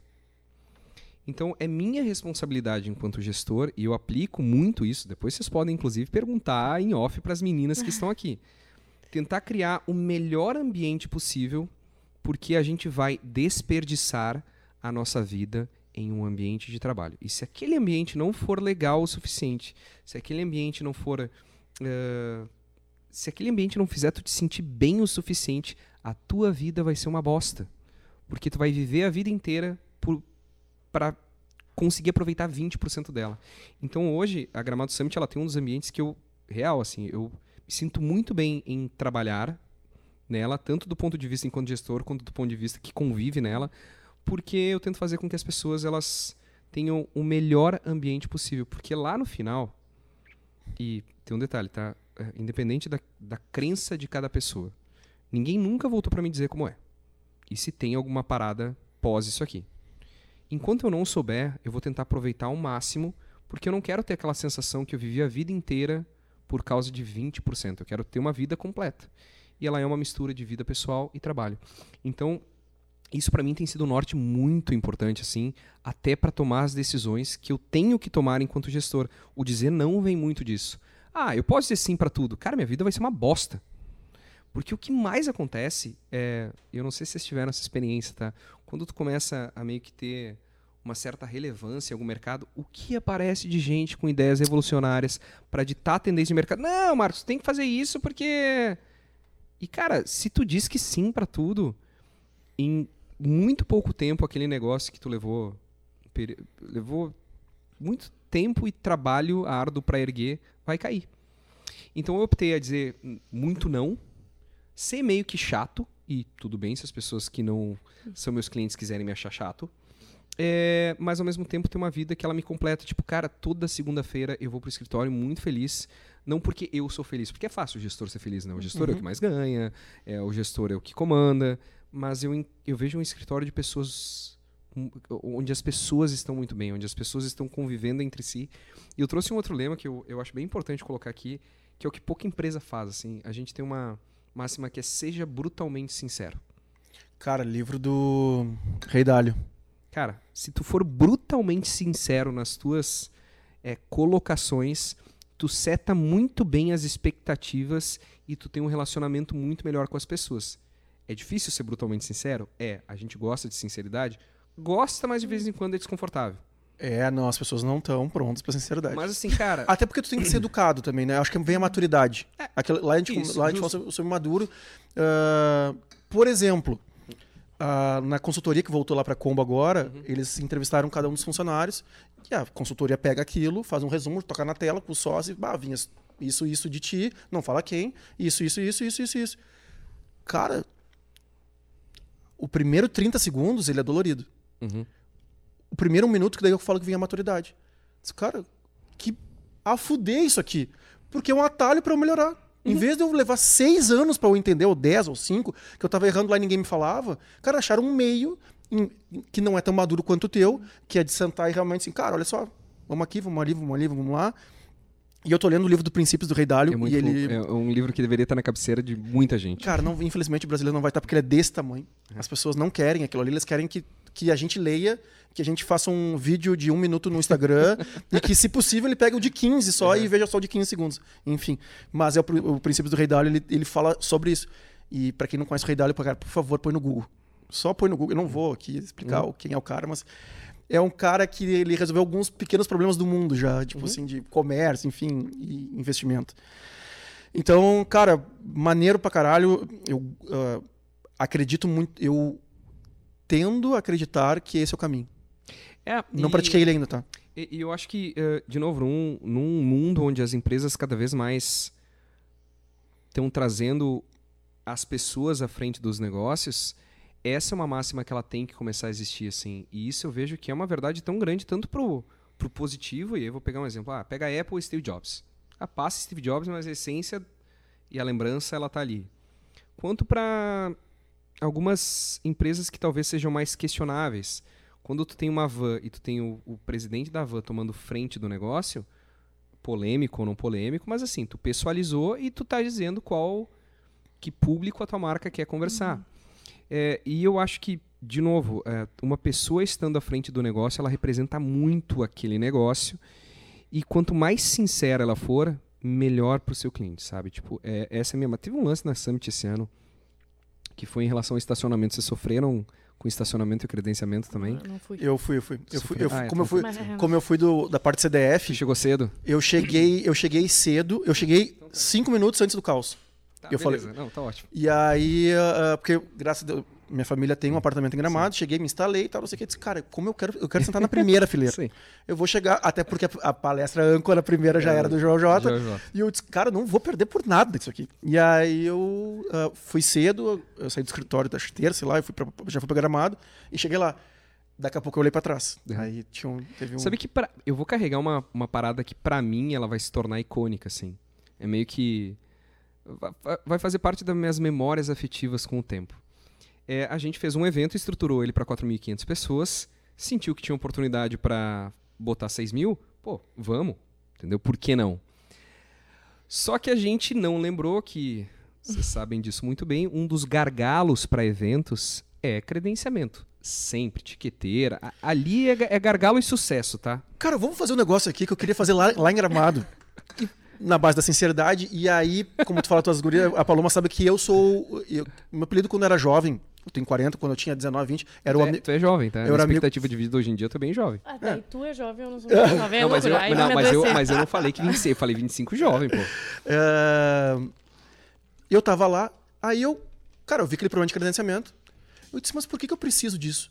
Né? Por que, que eu preciso da plaquinha? Aí, como eu não sou um cara. Porque eu fui militar durante sete anos, tá? Eu fui tenente do exército durante sete anos. Então, Caraca. então a minha vida. Cara, isso é muito legal porque eu peguei todo o ensinamento do quartel e cognição, né? Tudo aquilo que eu vi, eu botei num evento. Então, assim, como é que o exército organiza um evento? Cara, eu comecei a organizar os nossos eventos assim, e eu acho que por isso que também a gente deu esse pulo, por ter organização, ter pilares muito sólidos. Mas, enfim, quando eu vi aquele problema, e a minha parte na, minha, na sociedade é a operação, tá? Eu cuido de... ah, no nosso evento, esse de 2 mil pessoas, tinha 1.143 funcionários. Como é que tu faz 10 lançar a, a 1.143 a tua filosofia? né? Então, esse é um, é um desafio que a gente tem lá e a gente tenta fazer com que isso chegue até a ponta da linha. Aí eu disse, cara, por que, que eu preciso do crachá? Porque eu tenho o QR Code. Põe uma catraca aqui que a gente faz nos eventos e eu passo e eu entro. Aí eu, cara, mas eu não tenho conhecimento de causa. Eu não sei como é que é no SXSW, eu não sei como é que é. Na... Cara, e todo mundo respondeu, cara, é assim. Como é que inova nisso? Como é que. É, é difícil, tá? É uma discussão que ela é, é- é muito ampla. Por exemplo, os eventos tipo Web Summit é, ou outros grandes eventos do segmento, eles optam pela credencial física por um motivo que é identificação. Aí Esse foi o que a gente entendeu. Porque o nosso primeiro papel é entender, assim, para tomar as melhores decisões é entender comportamento. E a gente percebeu que se a Paloma está conversando com o Diego e vocês não lembram o nome um do outro, a credencial é um doce, assim, porque eu olho disfarçadamente é, para a altura do peito e eu vejo o nome da pessoa. Além disso, ela tem uma questão de status. Alguns eventos elas têm categorias diferentes, que não é o que a gente faz na Summit. Todos é um ingresso para os três dias. E o outro ponto é que muita gente gosta daquilo como recordação. Tem gente que tem, sei lá, eu, eu vi que muitas pessoas têm recordações de eventos em credenciais. Eu tenho, eu, tenho, eu tenho a de 19 e tenho a de 22, tá? É, as do fórum eu tenho tudo. Mas eu ainda. Não, mas, Cara, cara, eu vou te, vou te contar a história, assim, que é. Então, assim, naquele momento foi: vamos tomar a decisão de ter a credencial. E aí, para controle de pessoas, porque para mim o QR Code ele é muito mais para a gente saber quantas pessoas estão no evento simultaneamente do que qualquer outra coisa. Que eu acho que o melhor fluxo que tem, que a Web Summit também aplica, é tu coloca uma pulseirinha Uhum. inviolável e aí, para a pessoa entrar no evento, ela- se ela tem a pulseira, é porque ela se credenciou. Com isso, eu evito que a Paloma use a credencial do Diego e que na hora do fluxo. Só que o que acontece, cara? A gente montou uma secretaria para 4.500 pessoas. Tinham 6 mil ingressos na rua. Nunca na história da Summit, nunca, tá? Mais do que, sei lá, mil pessoas chegaram simultaneamente é assim. às né? 9 É- da manhã. é Então, assim, tá, vamos lidar com aquilo tudo que aconteceu, que é, pô, tem 6 mil, mas vamos botar aí que vai chegar. Pô, estourando 1.500 pessoas. O nosso credenciamento, show, sem problema nenhum. E neste é, local onde a gente opera, algumas áreas elas não são do organizador. Então, estacionamento não é meu, gastronomia, a, a principal de buffet também não é minha. E aí a gente tinha um acordo que funcionaria todas as modalidades de pagamento dá um problema no estacionamento, é, na hora que o pessoal está acessando de carro e não está sendo permitido utilizar cartão de crédito e Pix, só dinheiro. O caos começa aí. E aí aquela fila que a gente imaginou que tu Cara, faz no off eu vou te contar como é que tava lá, mano. Tá. Não, não, tudo bem, eu imagino, tá? Não, não, não, pra não contar pro pessoal ali o que, o que o estacionamento fez, mano. É, eu, eu imagino, assim, cara. E aí, claro, a gente não tem acesso a essa informação depois. A, a gente só tem acesso a essa informação depois das primeiras frustrações. E eu, enquanto isso, cara, tô me preparando pra subir no palco, entendeu? E aí eu sei que tá dando um burburinho, a gente ouve no rádio e, e- e- coisas não muito amigáveis, assim. é, eu acho que fila de evento é muito parecida com fila de check-in de companhia aérea. As pessoas ficam muito brabas muito fácil. É, e- e tem essa E energia, né? desconto. E tu- e assim- tu- cara, eu, só pra te, pra te tranquilizar. quando a gente voltou em 2021, aqui em Porto Alegre acabaram os protocolos do. Assim. Sim. Então, assim, não podia fazer evento, aí depois no outro dia podia fazer Podia. evento que tu quisesse. cara, a gente ia voltar pra mil pessoas, a gente voltou pra nove mil. Uhum. Aí tu Ah, é. imagina, o ca- aí eu, tá, eu tenho, qual que é a minha referência? 2019. Eu que faço compras, tá? De bebida. Uhum. Aí eu, cara, consumimos pra 7 mil pessoas, consumimos 15 mil cervejas, Uhum. fiz uma regrinha de 3 pra 9 mil, comprei 18 e tá. Cara, só que Deus mandou um sol, que é o mesmo. Mesma coisa que a gente. Eu agradeço mandou um muito a sol Deus que Deus não, que, não, que não mandou. Cara, era 7 e meia, acabou toda a cerveja e o evento vai até as 11. Aí tu imagina, não é um evento de conhecimento, é um evento de festa, tu quer tomar cerveja. E não tinha. Então, assim, cara, É, problemas. É, cara, é... Bom, depois eu até vou, vou compartilhar com vocês uma, uma parada que eu vi que eu achei muito legal. E aí, é, 3 mil pessoas chegam simultaneamente. Cara, 3 mil é muita gente simultaneamente. Tanto que a primeira matéria que a gente recebeu, acho que foi na. Foi em algum veículo nacional, assim, tipo Estadão. É, o número de pessoas que a gente estava esperando para os três dias de evento, que eram 6 mil, estavam no primeiro dia já. Então eu não imaginei também que as pessoas fossem vir, os- as 6 mil fossem vir os três dias. E chegaram 3 mil pessoas simultaneamente, o caos está instaurado, Uhum. e ainda por cima, ah, porra, tu perde 20 segundos por pessoa para credenciamento, multiplica 20 por segundos por 3 mil, tu vai ter um número tão agradável. E no início eu tava bem com isso, porque eu estava sem o rádio, numa hora onde a gente tá reunido, assim, para preparação, e eu vejo aquela fila, tem um stories meu, cara, que eu boto, eu tô botando isso com ela, isso que é fantástico, assim. Cara, tem uma fila gigante de pessoas. Eu digo, nossa, em cinco anos, nunca imaginei isso, que legal. E aí tinha um, um sócio meu que disse, cara, restaurante cheio é restaurante bom, é a mesma regra. E o que massa! E aí daqui a pouco eu boto o rádio e caos, e grito, e pessoas reclamando, esperando no sol. E eu só pensava, ainda bem que é sol, porque se fosse chuva, ia ser difícil. E aí a gente meio que tem que. Eu acho que foi onde a gente estruturou o melhor modelo de startup. A gente identificou o problema, precisa resolver e é agora.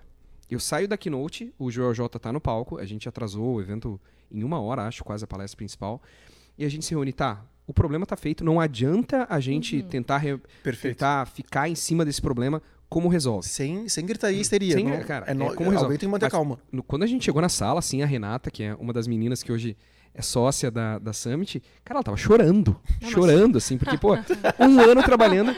E as pessoas. As, ai, ai. E eu entendo, assim, nós, eu vou me colocar junto. Às vezes, numa fila. Qualquer fila, tá? De restaurante, de recepção de hotel, de check-in de companhia aérea, a gente não é muito gentil. Uhum. O ser humano não gosta de esperar. E ela ouviu muita coisa, assim, ela tava chorando ou não. Então, calma, identifica o problema, a gente identificou como resolve. Primeiro, o problema começou no estacionamento, a gente vai descobrir alguma forma de assumir os custos do estacionamento é, e liberar ele, porque daí o fluxo ele uhum. fica mais tranquilo, as pessoas não vão esperar lá embaixo. E agora a gente vai é, achar outras formas daquilo que a gente vai trabalhar para 2023. Mas o que precisa ser feito? Eu tenho que ir para o palco. Porque assim, eu adoro ser o Marcos que recebe palma. Mas o meu cargo, CEO, também traz muita responsabilidade. E se alguma coisa ruim acontece, é a minha cara que tem que estar tá lá. É, e é isso que eu digo que diferencia muito também aquele empreendedor de verdade do Liderança. palco. Beleza, gravei o vídeo que já estava pronto para ser solto, enquanto isso pedi para duas, três pessoas tentarem chegar nesse denominador comum de quanto custaria para a gente assumir os custos de dois dias de estacionamento, que um ambiente que cobra 35 reais fatura bem uhum. pelo estacionamento. É, e aí a gente conseguiu. Cara, eu fui pro palco no primeiro dia e disse, galera, cagamos. Real, não usei esse termo, tá? Mas, tipo, a uhum, gente cagou, é fato. Uh, eu entendo a dor de vocês, só que eu queria só é, estar aqui no palco primeiro para dizer que a gente entende, a gente concorda com vocês, pecamos e vamos corrigir de duas formas. A primeira é a correção imediata. Correção imediata, vocês teriam um custo de R$ reais, mais ou menos, uhum. por dia por estacionamento. Esqueçam, a partir de agora esse custo é nosso e amanhã vocês vão entrar gratuitamente é, na Gramado Summit, tendo toda a segurança do estacionamento. Ponto número dois, no terceiro dia de evento eu vou voltar aqui com todas as melhoras que a gente precisa fazer é, e eu vou apresentar elas para vocês. Cara, a galera começou a bater palma, assim, duas mil pessoas sentadas batendo palma. Eu tava no corredor, aí, eu tava entrando. Tava entrando. E aí o Thiago Bruno, cara, que é um fotógrafo, meu irmão, assim, um cara incrível, ele me manda uma mensagem assim: a tua vulnerabilidade é o teu maior ativo. E eu não fiz isso, cara, eu fiz instinto, assim. E aí no terceiro dia, quando eu subi no palco, eu falei, galera, eu queria apresentar a Gramado Summit para vocês. Eu prometi que eu estaria aqui para apresentar os problemas e as soluções. Mas antes eu queria falar de quem é a Gramado Summit. Porque eu tenho certeza que muitos de vocês aqui acreditam que somos uma estrutura gigante é, e nós não somos. Optei desde muito cedo por ter um time pequeno, um time bem pago e extremamente eficiente. Nós so somos formados, e aí tem duas pessoas que transitam no evento, nós somos formados por 12 pessoas. Meu, sabe quando tu ouve a reação do público assim, porque é um silêncio, tu tá uhum. em cima do... Oh! Eu é, cara, 12 pessoas. E 12 pessoas que dedicam 80% das suas vidas para entregar o melhor evento possível. Mas como toda pessoa, somos falhos. Falhamos. E aqui está o plano de melhora para 2023. E foi muito legal, assim, porque a galera. É, pessoas se emocionaram, e era nítido ver pessoas emocionadas. E aí a gente tomou uma decisão que para mim foi a mais legal, assim. Tu saiu depois da palestra do Piangers? Não. Eu conhecendo, isso? eu conhecendo o Piangers, eu tinha, claro, eu tava três dias fora uhum. de casa já. Eu disse, cara, eu vou sair antes para dar o horário de pegar meu filho. Entendi. Porque o Piangers vai me entender, porque eu tô mas, buscando cara, meu filho. A gente aí, de novo, as pessoas. O, os nossos clientes, eles começaram a entender que existem pessoas por detrás do negócio e pessoas com as melhores intenções do mundo. O dia rola, entra a palestra do Piangers, que ela é uma palestra assim extremamente emocional. Juro assim, eu nunca tinha visto tanta gente chorando em uma palestra. E eram duas mil cadeiras, mas galera sentada, bota aí que tinham três mil pessoas tranquilamente no palco principal. Eu reúno toda a minha equipe, mais os é, colaboradores que são contratados de forma temporária. A gente faz é, um corredor e a gente bate palma para toda pessoa que está saindo da Gramado Summit. E tinham mais ou menos 5 mil pessoas dentro dos pavilhões. Cara, a gente ficou uns 45 minutos. Cansava, a gente meio que uma... E a gente batia palma e a gente começou a entender o tipo de conexão que a gente gera com quem paga um ingresso caro na Gramado Summit. Que tu não, por mais que tu esteja esperando o melhor evento possível no sentido organizacional, tu também está esperando ser tratado como um amigo, uma amiga, ou como o Marcos trataria a sua família. E foi o que a gente fez. Cara, vocês são muito importantes para nós. E eu acho que parte do melhor relacionamento possível é reconhecer erro, aprender com isso e tentar recomeçar de uma forma muito leve. Porque quem acha que não vai errar, já tá Uhum. muito errado. Já tá muito errado. Então, uh, criou uma, uma sinergia tão forte que no final das contas a gente entendeu que a vulnerabilidade ela é o nosso maior ativo. E quanto mais a gente expor a nossa vulnerabilidade e quanto mais a gente mostrar que estamos uh, aptos ao erro, mais clientes fiéis e amigos a gente vai ter ao longo do tempo. E foi um recorde, assim, quando a gente lançou pós Gramado Summit as vendas para 23, cara, ter 200 mil em venda, assim, foi, foi tipo, cara, como assim, cara? Como assim? É um ano, um ano. Mas, cara, Zero palestrantes ainda anunciados. tá? Exatamente, eu acho que a- aí é que tá. A gente, a gente tem um, um dilema muito grande. Tu faz uma por ano, a gente faz cinco, acho. Do produto principal, que é a feijoada, faz cinco e a gente tá numa grande discussão se isso já é, é legal. porque 10 anos já. Nós estamos a 46 edição foi a última, e, nós- e esse ano são os 10 anos da feijoada em dezembro. E aí a discussão dos próximos 10 anos é: cara, será que são cinco? Será que são três? Será que são 10? Então a gente tá ainda navegando nessa aí, porque a gente tem um produto legal que tem fãs, né, cara? A gente tem uma lojinha que vende muito boné, camiseta, caneca, mas só com o logo da feijoada. Isso é a coisa mais foda do planeta Terra. tá? Muito. Isso, isso que eu isso que, Cara, tem nome de cachorro de um casal que comprou cachorro e chama Feijuca. Eu fui num casamento esses dias que o casal se conheceu no Barum há seis anos atrás. O Barum também. tá- O Barum ano que vem, 23, faz 10 anos. Então, isso pra mim é muito foda. Tipo assim, fui num casamento que eu não conhecia ninguém, que era amigos da minha esposa, de trabalho e tal. Tava numa mesa que eu não conhecia ninguém. Daqui a pouco alguém se cutuca assim, Pá, tu, tu não é o da feijoada? Eu disse, sou. Cara, a gente é fã, a gente vai em todos. Eu falei, não sei o que. Isso, cara, isso, isso é, é tudo que tu falou agora, assim. Isso é amor, isso, isso, é, isso é relevância, isso é, é o nível de responsabilidade que faz. Toda vez que a gente começa uma temporada do Barum, uma temporada do, do bar, uma temporada de alguma coisa, eu sempre pego o microfone, falo quem eu sou, me apresento, tá, papá, sou responsável pela operação na sociedade, blá, blá, blá, e o final é, não esqueçam que nós produzimos alegria e nós somos responsáveis pela alegria de- das pessoas que vêm aqui. Uhum.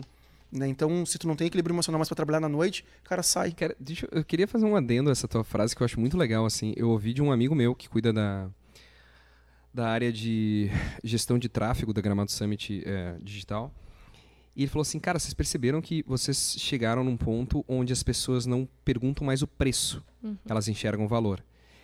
E aí teve esse comparativo numa conversa assim, de, tipo, cara, conversa de bar, assim, de dois amigos. E ele me disse, cara, é meio que o lance da BMW, tá? Uhum. Quem tem uma BMW não tem por causa do motor. Até diz que é por causa do motor, mas não é. É pelo que tu te sente com uma BMW. As pessoas que compram um iPhone pagam 13, 14 mil reais no iPhone pelo que esta marca faz tu te sentir e porque sabe que toda a segurança que tu busca tá aqui, tá? Tipo, é nela, é um valor. Vai funcionar a hora que tu E aí precisa tu pode cobrar 20 mil reais que ah, vão ter pessoas que vão comprar este produto a 20 mil reais. Porque o valor ele é muito maior que o preço. E para nós isso é muito importante. Assim, quando a gente consegue é, anunciar um evento numa landing page de ó, vamos acontecer de 12 a 14 de abril, zero palestrantes, e eu começo a ter um público que começa a confiar o seu recurso, isso é muito bonito, tá, cara? As pessoas ah, valorizam muito pouco o gesto de tirar um cartão de crédito do bolso e inserir em um site. Cara, essa é a mágica do mundo, tá? E aí quando me chamam assim, pô, mas tu é muito capitalista, eu falo, cara, eu, eu, eu sou. Mas vou dizer o que eu aprendi na Gramado Summit. Que independente do capitalismo, o capitalismo tá aí. A minha preocupação é gerar cada vez mais capital para melhorar o meu negócio, que tem um propósito muito claro com o mundo, e pagar melhor o tio ou a tia que também limpa o banheiro. Se eu souber que o meu negócio está melhorando a vida daquela pessoa e eu, de uma forma muito justa, isso parte do gestor, pagar aquilo que a pessoa merece pela entrega que ela dá pro teu produto, cara, eu vou continuar fazendo isso. E eu vejo quando eu vejo que tem uma menina, sei lá, 19 anos que começa na empresa e sai com o primeiro sa grande salário dela na Gramado Summit, eu digo, cara, que eu faça mais capital e que eu ganhe mais. Caguei e andei para como os outros estão se comportando. Eu espero que as pessoas possam olhar a Gramado Summit como um exemplo de gestão que dá certo. A gente se preocupa com diversidade, a gente se preocupa com o planeta e a gente se preocupa em ter um capital cada vez maior para que a gente possa seguir sendo exemplo para outras empresas e para que outras pessoas enxerguem que o empreendedorismo é a maior plataforma de transformação social do mundo. E que bom que a gente está numa geração de novos empreendedores que entendem isso. Porque vai ter muita gente ainda que vai fazer o capitalismo da forma antiga e, e caramba quatro. Mas, cara, eu, eu ouvi. Vocês conhecem a dobra? Claro, claro. Cara, o Gui da Dobra tem uma frase no meu livro que eu adoro, assim, que é. Se propósito parece clichê, é porque talvez tenha muita pessoa. Tenha, te- existam mais pessoas fazendo.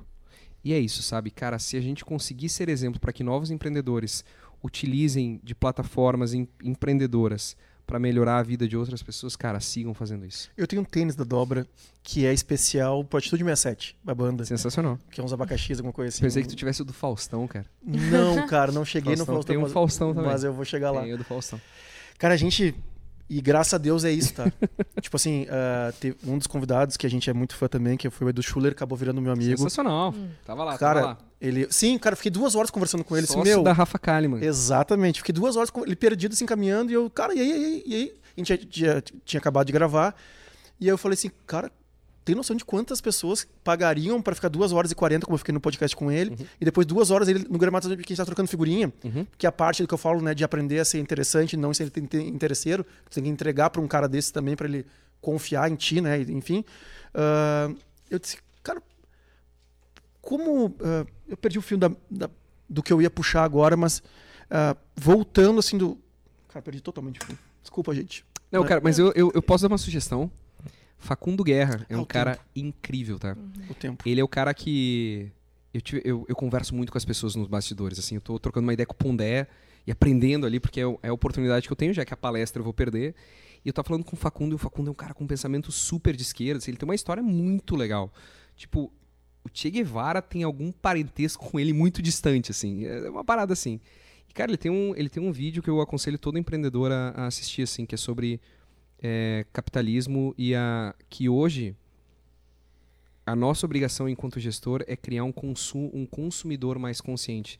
E eu tô vendo que a gente tá chegando nessa geração, né? Uhum. As pessoas começam a se perguntar quem é a pessoa por detrás da marca para consumir aquele produto. E cada vez mais eu vejo, eu vejo gestores e gestoras buscando isso. E aí eu volto àquela minha, sei lá, minha essência enquanto empreendedor. É muito legal ser foda, né? Mas tem coisa mais foda do que ser humano.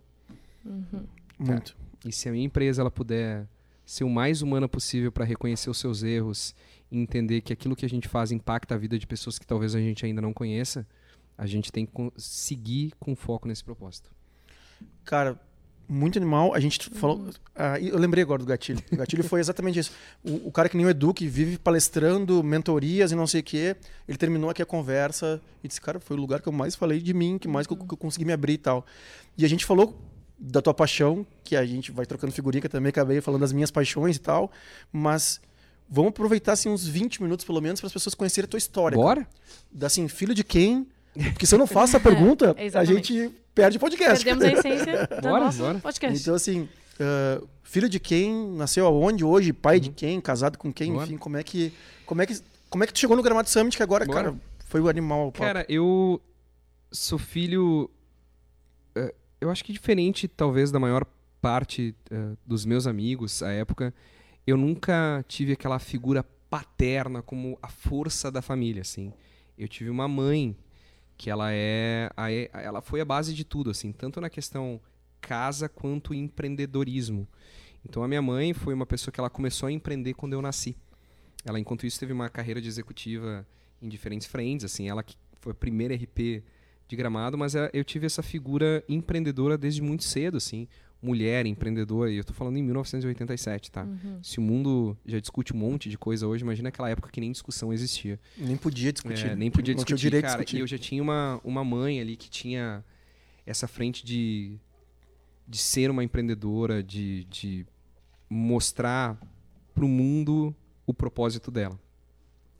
E ela acabou é, sendo meu grande norte, assim. Então, ah, eu fui criado de eu fui criado de uma forma diferente porque para mim a mãe é uma figura muito importante em quem ela é a pessoa que eu queria ser, tanto como pessoa quanto como empreendedora, assim. E aí, cara, minha mãe em 1987 criou uma empresa de eventos que, na verdade, o sucesso de Gramado passa muito por ela, assim, que entendeu que Gramado tinha um problema de sazonalidade muito grande e ela trabalhava à época em hotéis, no, no Serrano e no Serra Azul, se junta com uma sócia e diz, poxa, de repente a gente poderia criar a cultura de fazer eventos para tentar eh, resolver o problema da sazonalidade do município.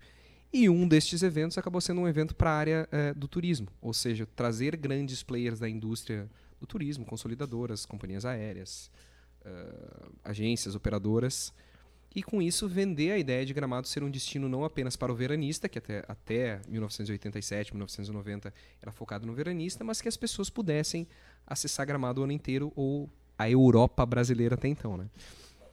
E esse evento acabou dando muito certo. Eu acabei crescendo nesse ambiente de, cara, uh, ter uma mãe numa empresa 24 horas, eu poder estar junto, vivenciando essa, essa peleia do empreendedor, porque hoje tem uma. A vida do empreendedor ela parece muito bonita, né? Quando ele sai com uma matéria na, na exame. Só que para chegar na matéria da exame tem um monte de boleto e um monte de responsabilidade que não se pagam com propósito. E eu vi muito isso e chegou um momento onde eu resolvi tentar empreender e era natural, assim, que um, uma, uma mãe que demorou muitos anos, sei lá, 21 anos à época, para construir o seu negócio, ela queira que o filho assuma os negócios. E a sócia dela veio a ter um câncer é, de pâncreas, que é um câncer muito, muito forte. Agressivo. E aí começou na empresa assim, um processo de sucessão muito rápido, assim, ah, quem vai assumir do lado da sócia dela. Quem vai assumir. E eu sou filho único, né? Então foi tipo. Deste lado temos o Marcos. Marcos, bem-vindo a uma empresa de eventos. E aí de, tu trabalhava lá? Eu trabalhava lá. Sim, aí num processo de sessão, assim, eu tive outras coisas. Cara, eu fui músico, tá? Eu não sei mas se é pra falar isso, é mas. Claro, eu... mas é isso. eu não sei se tu quer saber isso. Tu... Não, cara, é que na verdade, é, é, é como eu, eu tô só deixando, assim, é. deixando. Mas é, é pelo tempo, tá? Pra não, pra não, ficar te sugando muito. Mas, cara, a gente entra no colégio, assim, tu não, participou lá, de estudantil, tu participou então, de não sei o quê. Okay. Quais decisões tu tomou? Eu, eu, tenho todo o tempo do mundo, tá? Velho, aí entra um ponto muito interessante, tá? Que eu acho que todo moleque hoje todo moleque quer empreender. Na minha época, todo moleque queria ser jogador de futebol ou músico. Uhum.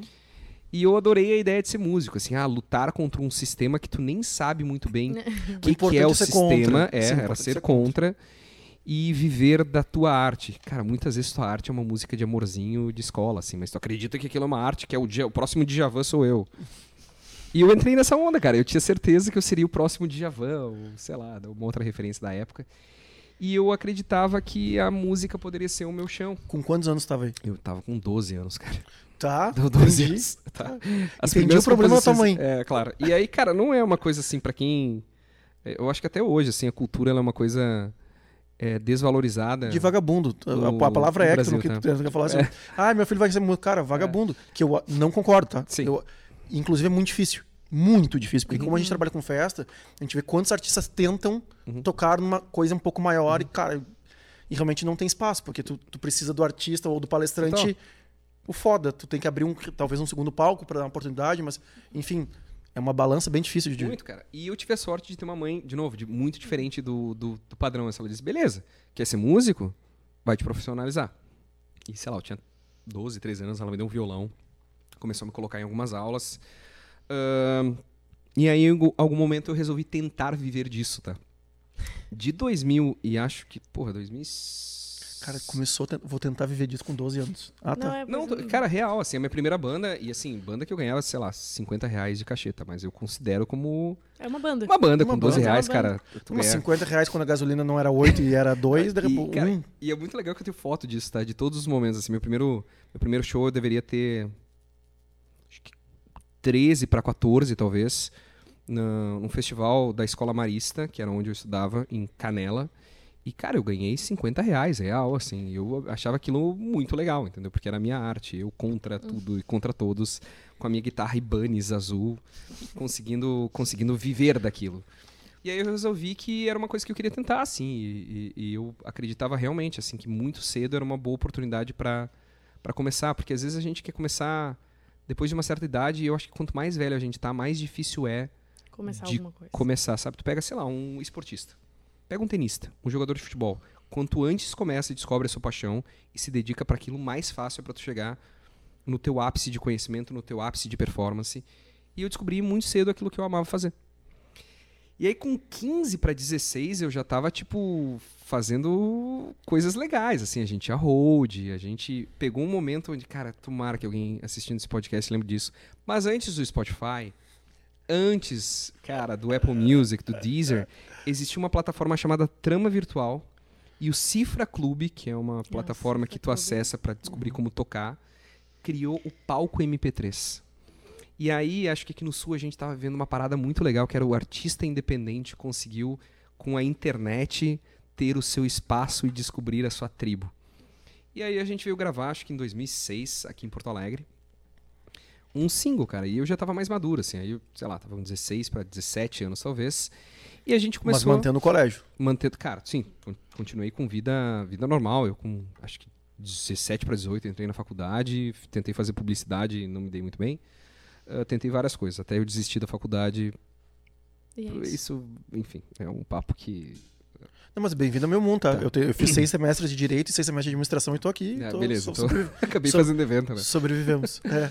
Ah, mas pra mim, cara, foi uma coisa muito importante, assim, porque ah, eu poder ter essa noção de, tipo, cara, fazer alguma coisa que era minha e ganhar dinheiro para continuar fazendo aquilo, foi, pô, um insight muito legal. E ter uma banda é uma experiência muito única, assim, porque é difícil tu ganhar dinheiro, as pessoas normalmente não querem pagar cachê, aí tu vai tocar em ambientes que também não são muito legais. tu tem que subir num palco, tocar tuas músicas para duas pessoas te assistirem, não era uma coisa muito manter animação com pouca gente é muito difícil. Quem diz assim, ah, fui num palco e toquei pra duas pessoas, mas é igual a como eu toquei pra duas mil. Mentira, tá? Duas mil tu entra no palco brochado, diz, ai meu. E sendo que duas dessas pessoas, uma delas é teu familiar, assim. Então... Só que aí a gente teve essa, essa ascensão da internet, foi muito legal, assim, quando o Fresno começou a surgir ah, e outras tantas aqui do Rio Grande do Sul que hoje também não fazem mais, ah, não estão mais na ativa, mas bandas independentes começaram a ter a possibilidade de ganhar dinheiro por meio da internet. E a gente achou um nicho, eu tava aí com 17 para 18 anos, comecei a lançar no palco MP3 e a gente tinha, sei lá, 2 mil, 3 mil downloads. E aí a gente começou a tocar, cara, eu toquei com todas as bandas do Rio Grande do Sul. Eu toquei com Cachorro Grande, eu toquei com Bideobaldi, eu toquei com Tequila Baby, na época do punk, que é essa a idade que eu tinha, punk rock até os ossos, um CD clássico da Tequila Baby, gravado aqui em Porto Alegre com Mark Ramone. Então, assim, cara, foi uma época muito legal. E. Olha que doido. olha que do- é, na hora isso aqui, tá? Mas, tipo, muito do que eu sou hoje, do gestor que eu sou hoje, vem com aqueles aprendizados que eu tive de conviver com três moleques tentando ter uma banda, assim. Que é meio que o desafio do status quo. Uhum. Tu ter a oportunidade de criar alguma coisa do absoluto zero. Tu não ligar muito para aquilo que as pessoas falam. Eu não, eu não fui o melhor músico, eu não fui é, o melhor vocalista, mas existiam pessoas que acreditavam em mim e que me faziam crescer um pouquinho mais todos os dias. E tu administrar uma empresa, eu sei se você passa isso, mas é difícil administrar pessoas. Cara, eu não sei se vocês têm, cara. Cara, mas é, a, é a área que eu curto. A minha mãe, cara, ela é uma grande gestão. Ela, ela, ela é RH de grandes empresas, sempre foi. Ah, acabou passando isso pra mim. A figura da que tu tem da tua mãe é exatamente a que eu tenho da minha. Meu pai também não, não era zero presente. Minha mãe que me criou, mas de uma forma, ela me criou pra ter uma empresa, para trabalhar em uma empresa. Uhum. Né? Ela não me criou pra ser empreendedor, porque ela tem esse currículo, então ela me criou pra isso. Mas. puta, Cara, eu tô com uma dificuldade de manter o assunto hoje. cara. Brancos. Era o teu lugar. RH. Pessoas. RH, Ah, mas gestão é- de pessoas, desculpa, gente. Ah, é o que eu gosto de fazer. E o que eu colo na Paloma, porque como ela é financeira de uma empresa de 10 pessoas. Você é a odiada da turma, né? Não, não. não, Pior é que não. Não, financeira não. querida, isso é difícil hoje em dia. Não, porque tem que ser financeiro barra RH e é difícil tu criar isso. É difícil porque tu tem que puxar a orelha, tu tem que dizer pra pessoas assim, Muito. meu, que nem eu cheguei esses dias, tem- a gente tem uma sala de reunião, né? Aí a, a galera foi assim, um dia comeu lá, outro dia comeu também. Quando eu vi a sala de reunião, que é a única sala fechada que a gente tinha, tinha virado refeitório. Faz parte minha chegar naquela galera e dizer, galera, não quero magoar vocês. Mas assim, a sala de reunião não pode virar refeitório, depois dormitório, inclusive. Não pode. Porque assim, chega um sócio com, algum, com alguém aqui, vai fazer uma reunião, não sei o quê. Cara, tira não, o cheiro da comida, alguém dormindo, tipo. Por mais Google que a gente queira ser, tem um Sim, limite. tem um limite. Tem que ter um limite. E esse limite é o cara do RH. É o, cara, é, o, é o mesmo cara que vai fazer a festinha legal, que vai promover, que vai falar no microfone, que vai tocar, Uhum. mas é o cara que também vai dar, dizer assim, cara, chegamos no limite aqui, que é- daqui pra cá não dá mais. Né? Então, Uhum. E- e curto, isso, cara, curto muito. Na- em banda, tu tem que administrar muito bem, assim, porque é um monte de gente querendo viver de algo que é muito difícil. ah, e pessoas que estavam próximas a mim ouviam muito a. Tu vai ser músico? Não, faz um concurso público, não seja músico, Ah, sabe? é isso Que aí. é uma realidade É. que a gente tem até hoje. Mas na Uhum. música era meio que horror, assim. Nossa, vou ser músico. Nossa, pelo amor de Deus, meu filho está fadado ao fracasso. E. Coitada, minha irmã vai ouvir isso aqui depois, ela vai. Não, mas é- era Sim. meio que. Era assim, isso eu tô falando Não, coisas é- que. Mas é, Cara, que eu assim. ouvia no meu dia a dia, assim. Mas tem esse negócio de tu administrar com pouco recurso o sonho das pessoas. Isso era muito legal. Cara, como que dois, com 2.500 reais, foi o maior cachê que eu recebi, eu administrava, sei lá, sete pessoas que tinham que entrar numa van, sair de Gramado, chegar em Camacuã, pra abrir o show do Tequila Baby, na, nem me lembro o nome da casa, mas tipo, pra abrir o show do Tequila Baby, fazer a distribuição, porque tinha que pagar um, era, um amigo era hold, ganhava pouco pra isso, outro amigo era técnico de som, e aí tu fazia essa administração, não sobrava absolutamente nada pra ti, mas as pessoas eram felizes pra caralho, entendeu? Então isso pra mim era muito forte. Hoje na Gramado Summit eu aplico um pouco disso, eh, mas com muito mais responsabilidade e ainda por cima se torna rentável. E eu vi um, um podcast que estão citando um exemplo da Anitta que eu achei muito foda, assim. Independente de gostarem ou não gostarem da Anitta, ela é um case como pessoa absurdo. É que nem quando eu falei, Não, o Neymar é ruim. O Neymar. assim, Cara, puta que pariu. É. O, o, o apresentador lá, o. ah, Cara, hoje eu tô especial. O Neto. Neto? O Neto, o Neto é um cara que critica muito. Não, o Muito, apresentador do né? Gramado Summit. Ah, o Ninja. Ele falou assim, cara, tu tá falando mal do Neymar? É, exatamente. Cara, é, é tipo, mano. É.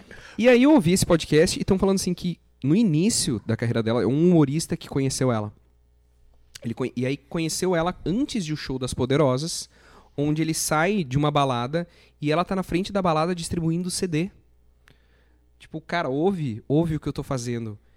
E, cara, olha que coisa foda. Hoje nos Estados Unidos, aí ele, ele é muito amigo dela, e nos Estados Unidos, por mais que ela seja muito conhecida no Brasil, e nos Estados Unidos ela esteja em evidência em alguns programas, ela ainda é uma, uma, é, uma pessoa desconhecida dentro da grande massa americana. Ela consegue sair na rua. E que ela segue com esse mesmo exemplo, assim, de tipo, cara, ela bate nas rádios, ela, tipo, cara, a gravadora marca alguma coisa, mas ela vai lá e tenta, junto com a gravadora, tentar um espaço numa rádio nova, tentar um espaço numa televisão nova. O Jimmy Fallon não convidou ela pra ir pro programa, entendeu? Ela se fez presente o suficiente pra se tornar interessante, que é o que ela fazia lá atrás. E quando eu falo, meu, é isso, entendeu?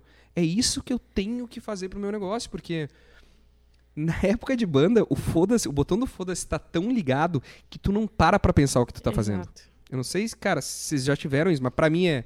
Cara, eu batia em portas de locais que eu queria, de alguma forma, tocar. Eu ligava pra todos os meus amigos pra ligar pra aquele local pra dizer, ó, peça Roxys, peça Roxys, que é o nome da banda. Peça Roxys. Teve um caso muito legal aqui na igrejinha, tinha um bar que é bem roqueiro, Tio Remy Rock Bar. Cara, e é, juro assim, é, é banda de, de rock clássico. E eu não era clássico, eu era muito mais pra um emo do que pro clássico. Ou que virou emo no Brasil. E aí fizeram na época do Orkut uma enquete da próxima banda que poderia estar no Tio Remy Rock Bar. Cara, fui lá e disse, meu, Roxys. E aí começa a falar no Orkut com todo mundo, a gente vence a enquete do Orkut. A gente chega pra tocar no ambiente e juro, ninguém do nosso público foi porque não era o lugar do nosso público. Pedi pra amigo meu votar. E aí vocês imaginem eu tocando, tipo, alguma música muito parecida com o NX Zero, Zero. é, em um ambiente onde a galera tá esperando Motorhead. Uhum. Não é uma sensação muito boa, tá? Mas, cara, era bonito o que a gente fazia. Mas tu, tu- é, tu- tu- tu teve uma das coisas que eu acho mais bonita no podcast, tá? Tu teve um insight. Tu começou a lembrar Sim. da tua infância, o tu fez um link com Sim. hoje, e de repente São não... coisas que eu não falo, tá, cara? É, mas é, É, isso eu que é sei. irado. É isso que é Eu irado. nem sei falar sobre isso. E, e é isso que é irado. O... Porque o, o, o maluquinho também que veio aqui tem uma empresa de comunicação e tal, ele falou, cara, ele, ele tem clientes tipo Ivete Sangalo, não sei o que Uhum. lá. Todo mundo, tá, mas e aí, Ivete? É não sei o que. Eu não perguntei da Ivete, perguntei da, da vida do cara. E aí eu tô especi... Eu Voltei, graças a Deus. Consegui. Ah, Tu falou assim, ah, mas a gente fala, a gente liga o foda-se e tal. Tu batia de porta em porta. Uhum. O que, que tu fez com o teu Instagram? Eu não, eu não sei se a gente tava gravando, mas a gente tava no off. Uhum. O que, que tu faz com o teu Instagram de- hoje? É isso, cara. Tu bate é... na porta das pessoas É, cara, até e- hoje, é cara. doido, né? Eu, eu tava falando pra ti, pra de vocês vontade. que quando eu recebi o meu selo de verificação no Isso. Instagram, é, na minha cabeça, assim, ah, que legal, notoriedade, caramba, quatro, eu achei massa, assim, sempre tem um lance que mexe um pouquinho. Quem disse que não mexe com o ego tá mentindo, tá? Mexe com o ego.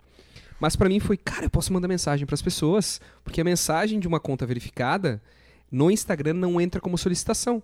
E aí eu comecei, juro assim, pra- na primeira semana que eu fui verificado, eu mandei mensagem pra Deus e o mundo, assim, pra tipo, olha o que eu tô fazendo, olha a Gramado Summit. E, Clica, doido, na, clica Nunca- na minha banda, eu volta na minha falei, banda. eu falei disso, mas é, é muito verdade, cara, porque Eu acho que quanto mais humilde eu conseguir me manter, mesmo com o crescimento exponencial do meu negócio, mais chances eu tenho de continuar dando certo Uhum. é, ao longo dos anos. Porque isso é uma, é uma coisa que eu conservo muito, assim. Eu, eu não paro para pensar onde eu cheguei. Eu tô sempre preocupado em aonde eu Vou posso chegar. chegar. a partir de agora. Então, às vezes, sou muito, cara, eu eu sou inocente o suficiente para esquecer do tamanho da parada que eu faço. Eu chego em locais onde eu acho que as pessoas não conhecem a Gramado Summit e digo, oi, tudo bem? Eu sou o Marcos, cara, eu sou CEO da Gramado Summit. Sim, sim, eu sei quem tu é. Eu falei, pô, que massa. E eu fico com aquele negócio, cara, eu acho que isso é um tesão, cara, que... Saber que uma pessoa aleatória me conhece por aquilo que eu faço é muito foda. Que é um negócio de banda, cara. Porque banda, quando eu ia em algum lugar e eu tinha uma pessoa cantando... O resto não conhecia, mas tinha uma pessoa cantando e falar, cara, que massa, meu. De alguma forma, aquilo que eu faço impacta uma pessoa que eu não conheço em algum lugar deste estado, né? E eu tenho essa cena muito, cara, essa cena muito viva em mim. Memórias afetivas, tá? Isso eu nunca, juro, nunca falei isso na minha vida, cara. É, a gente foi tocar num lugar chamado Dambalá, que existia em Três Coroas. E hoje, obviamente, não existe mais, tá? E quando a gente chega no Dambalá, tem uma pessoa com uma, uma- uma- um cartaz assim, Roxys, amo vocês. é, e pedindo autógrafo, cara. E eu não tava acostumado com aquilo, eu nunca tinha dado um autógrafo na minha vida. E, cara, eu era, porra, banda underground, entendeu? Tipo, sobe aí no palco, vamos tocar junto. E ela pediu assim, Marcos, posso pegar um autógrafo teu? Se essa pessoa existir, estiver nos vendo, cara, me manda uma mensagem, eu não lembro o nome Pelo da pessoa. amor. Cara, eu não lembro. E eu sei que eu falei pra ela assim, tu tem certeza que, tu tem, que é um autógrafo meu? Porque tu nunca vai lembrar desse autógrafo em questão de cinco anos. E olha que doido, cara. Aquilo ali era uma coisa que, tipo, não deu certo a minha banda, mas de alguma forma, naquele momento, ela, sei lá, pode ter ajudado a pessoa de alguma forma. E isso que é muito bacana, né? Quando tu. ah, é, é muito fácil tu metrificar o que tu faz, era o que a gente falava de networking. Metrificar aquilo que tu faz e entender as vidas que tu tá impactando. Mas existe muito mais gente por detrás que pode estar se inspirando em ti e tu não sabe. Uhum. Sabe aquela, aquele. E eu vejo que hoje a gente tá numa geração de pessoas que, ah, postei no Instagram, não tive número de curtidas suficiente, postei no Instagram. Só que uma dessas pessoas, ela pode estar se inspirando em ti todos os dias. E que talvez se ela tivesse num momento de merda, aquela mensagem que tu colocou naquele momento pode, de alguma forma, Uhum. fazer com que a pessoa se conforte e queira continuar tentando alguma coisa de alguma forma. Então, isso pra mim é muito. Até hoje, assim, cara, isso é muito forte. Isso é, isso é muito legal. Eu ia falar. Eu tava pra falar contigo hoje ainda, que eu não, não te vi hoje. E aí eu fui num dos outros lugares que eu também tô atendendo lá no refúgio, que é dos sócios do Vinhas. E aí eu tava lá e tal, e aí o menino da limpeza me parou, assim. Dele, oi, tudo bem? E eu fiquei tipo, bah, não, eu sei que eu conheço ele, mas eu atendo todos da limpeza no dia do evento, então eu sei que conheço, mas não sei em exato o nome mais. Né? Deu, nossa, oi, tudo bem? E aí ele mencionou uma frase do nosso podcast e falou: Ah, é por isso que eu tô aceitando todos os meus trabalhos, porque eu sei que eu tenho que fazer para chegar. Cara, aquilo ali na hora eu pensei, cara, tem que segurar, chorar, né? Aqui, né? Eu falei, nossa, que legal. Daí eu fiquei trocando uma ideia ali com ele e tal. E eu saí dali pensando, cara, eu tenho que contar isso pro Vinhas, cara. A gente tá chegando numa pessoa que talvez a gente nem tivesse ideia.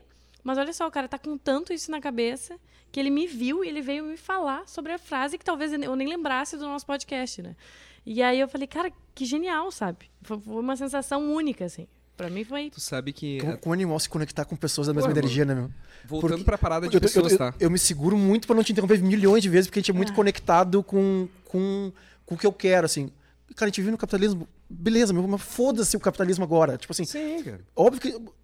E é uma ferramenta, o dinheiro é uma ferramenta que ele é necessário e nós vamos ter mais. Pra ter mais qualidade de vida pessoal, com certeza, para meus filhos, pra minha família, segurança pra minha família. Cara, mas é isso, cara, é ver o cara da limpeza, É. cara, cara que tá carregando lixo o dia inteiro, mas o meu, ele tá vendo isso, ele tá, tá- e nós estamos agregando pra ele. E eu tenho, e eu tenho uma história de vida assim, eu falo assim, eu ajudo muita gente. Ajudo mesmo. Mas mudar a vida eu mudei. Eu, tenho, eu sei que eu mudei a vida de uma pessoa. Que eu trabalha comigo há, sei lá, oito, nove anos já e, cara, eu morava numa Cara, no pior lugar que. Não, não, não no pior lugar, pra não ser exagerado, mas num lugar muito ruim, sem estrutura, sem banheiro, sem água, sem nada. Cara, hoje em dia ele é o gerente geral dos eventos. Hoje em dia Foda. ele, cara, ele é o meu braço direito, não sei o quê. Cara, mas eu, eu trouxe esse cara, eu fui vendo, eu, eu acompanhei, eu paguei o curso pra ele, eu dei primeiro o computador, eu dei. Eu dei. Mas porque ele construiu a segurança, ele pediu pra fazer, ele, ele assumiu a responsabilidade e ele tomou todos os reveses que tinha que tomar, assimilou e melhorou. Então, assim, o próximo passo, quem deu foi. Eu nunca vou dar corda pra quem não quer a corda. Uhum. E ele foi pegando, foi pegando, foi fazendo. Cara, e, e tenha certeza que é isso que me move. É Sabe que eu tenho. um- 2021 foi um ano muito raro ainda pra mim, tá? É, e a gente fez esse evento para 1.700 pessoas, foi a Gramado Summit. Muita gente não sabe que existiu esse evento e para nós, de novo, era a estratégia, era por sobrevivência.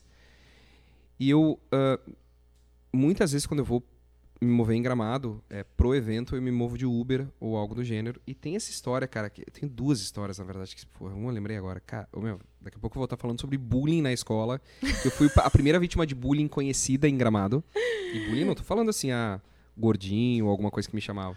É, cara, eu, eu apanhava, real. Eu passei um ano apanhando para quatro pessoas. Mas isso eu, se der tempo eu conto. Mas de qualquer forma, assim, ó, é, tiveram dois pontos muito fortes, assim. Um, Aliás, a dois, gente quer nome e sobrenome deles que nós vamos achar eles agora. eu sei onde eles estão, cara. mas- e eu tenho certeza que o arrependimento é uma coisa que vem com o tempo. Com certeza. A maturidade, ela traz, traz muitas coisas, assim. É, mas assim, cara, 2021, eu tô pegando um Uber para chegar na- no evento. E ali em Gramado ocorre um, um fator interessante, assim. Os motoristas de Uber, eles não são de Gramado. Eles acabam vindo ali da região, Igrejinha, Taquara e tal. E aí eu entro no Uber e em Gramado eu sou uma pessoa muito conhecida, porque, cara, sou nascido e criado na cidade e faço a Summit. E esse Uber, ele não sabia que eu era o organizador da Gramado Summit. Era o primeiro evento que Gramado estava recebendo em 2021. Isso que foi em maio. Aí ele tá conversando, ah, tem evento. Eu falei, pois é, tem evento. Gra- Gramado Summit, um evento de startup e tal. Eu tento achar uma linguagem ah, sem tantos termos tecnológicos para não afastar as pessoas. E disse assim, "E- cara, eu só... Se eu puder te pedir um favor, tu te importa em tentar realizar uma parada para mim? Eu falei, porra, não, fala aí. E ele começa a se emocionar, cara. Ele diz assim: Meu, é o primeiro evento que eu tô conseguindo atender que tá me dando alguma perspectiva de vida pós-pandemia. Então, se tu puder encontrar o organizador do evento e agradecer ele, tem uma família de Taquara que ficou muito legal. feliz em função da Gramado Summit. Meu, eu era o organizador do evento. Cara, E- cara, Zero. Eu falei, cara, aí segura na alma. toda. É isso aí. segura na alma e diz assim, cara, pode deixar. Eu vou passar essa mensagem pro organizador. Mano, ali eu soube que é o, o, o KPI que eu não consigo chegar, entendeu? Não é o KPI que eu consigo chegar. É a parada da onde o meu negócio É o mundo real que a é gente o tá mundo falando. real. E aí, cara, 2022, eu tenho essa história, eu até tenho esse cartão em algum lugar, que tem um plano que a gente continua seguindo, assim, firmemente, que é tentar descobrir startups fora do convencional, sem uma grande escala ainda, e dar oportunidades oportunidade para que elas estejam expondo no evento. Tu deve ter vivenciado isso. Cara, eu vi o aquela ringue maravilhoso. fica- marav- Cara, é aquela galera que fica de pé. Para aquela galera que é uma startup, ou seja, uma empresa no estágio inicial, é, disruptiva, que busca trabalhar em condições de extrema incerteza porque desafia o estado normal das coisas, se ela tiver neste ponto, ela compra um stand por, cara, 5 mil mais ou menos, que se ela comprar três ingressos vai dar elas por elas e ela tá expondo junto. Como business, é legal, tá? É tua referência que Mas, que cara, foi. é, minha, é legal como propósito. Financeiramente, cara, valeria mais a pena hoje eu focar em grandes empresas, que é o meu resultado é melhor. Só que, cara, tá a essência da Gramado Summit ali. E eu tô, acho que no último dia de Summit, alguém me traz o cartão. Eu não consegui conversar com essa, com essa startup. E, cara, olha que coisa absurda, tá? Essa startup é ali da região. Ele, Clarinha, preste muita atenção nessa história, vamos tentar localizar essa empresa, tá?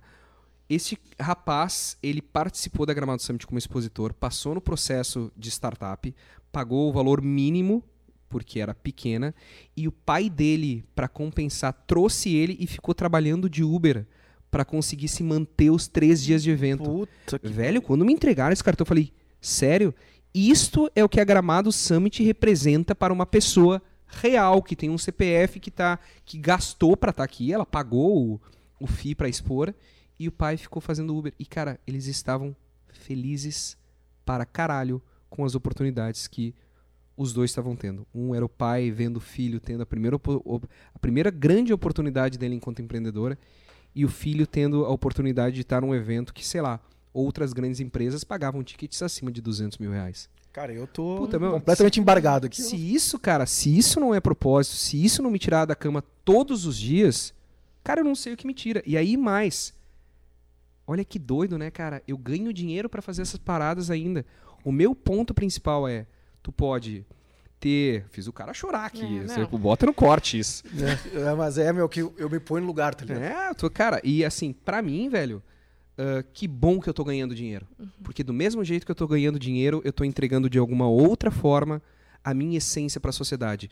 Porque em algum lugar desse Brasil ainda tem um Marcos lá de 2015 com aquela startup à beira da, da, do colapso, sem a oportunidade que o Marcos tinha de ter um investidor anjo que quer buscar palco. E aí eu vejo que, que a, a parte mais legal do que eu faço é que eu dou palco para aquelas pessoas que não têm tanta voz assim.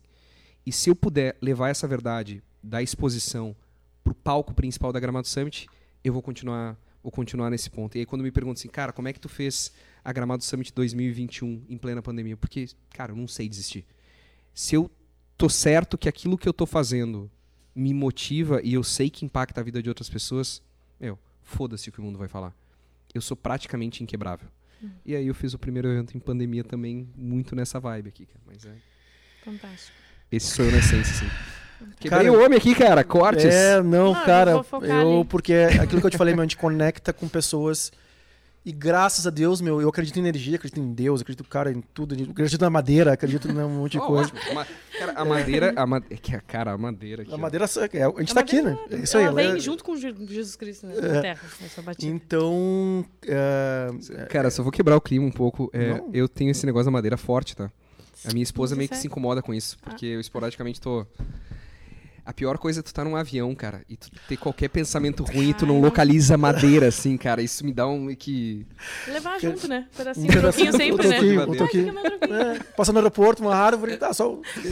A Clarinha, cara, a Clarinha tá aqui, ela tem muito medo de avião, tá, cara? E aí, sei lá, tu pega um voo que meio que tem que arremeter, cara.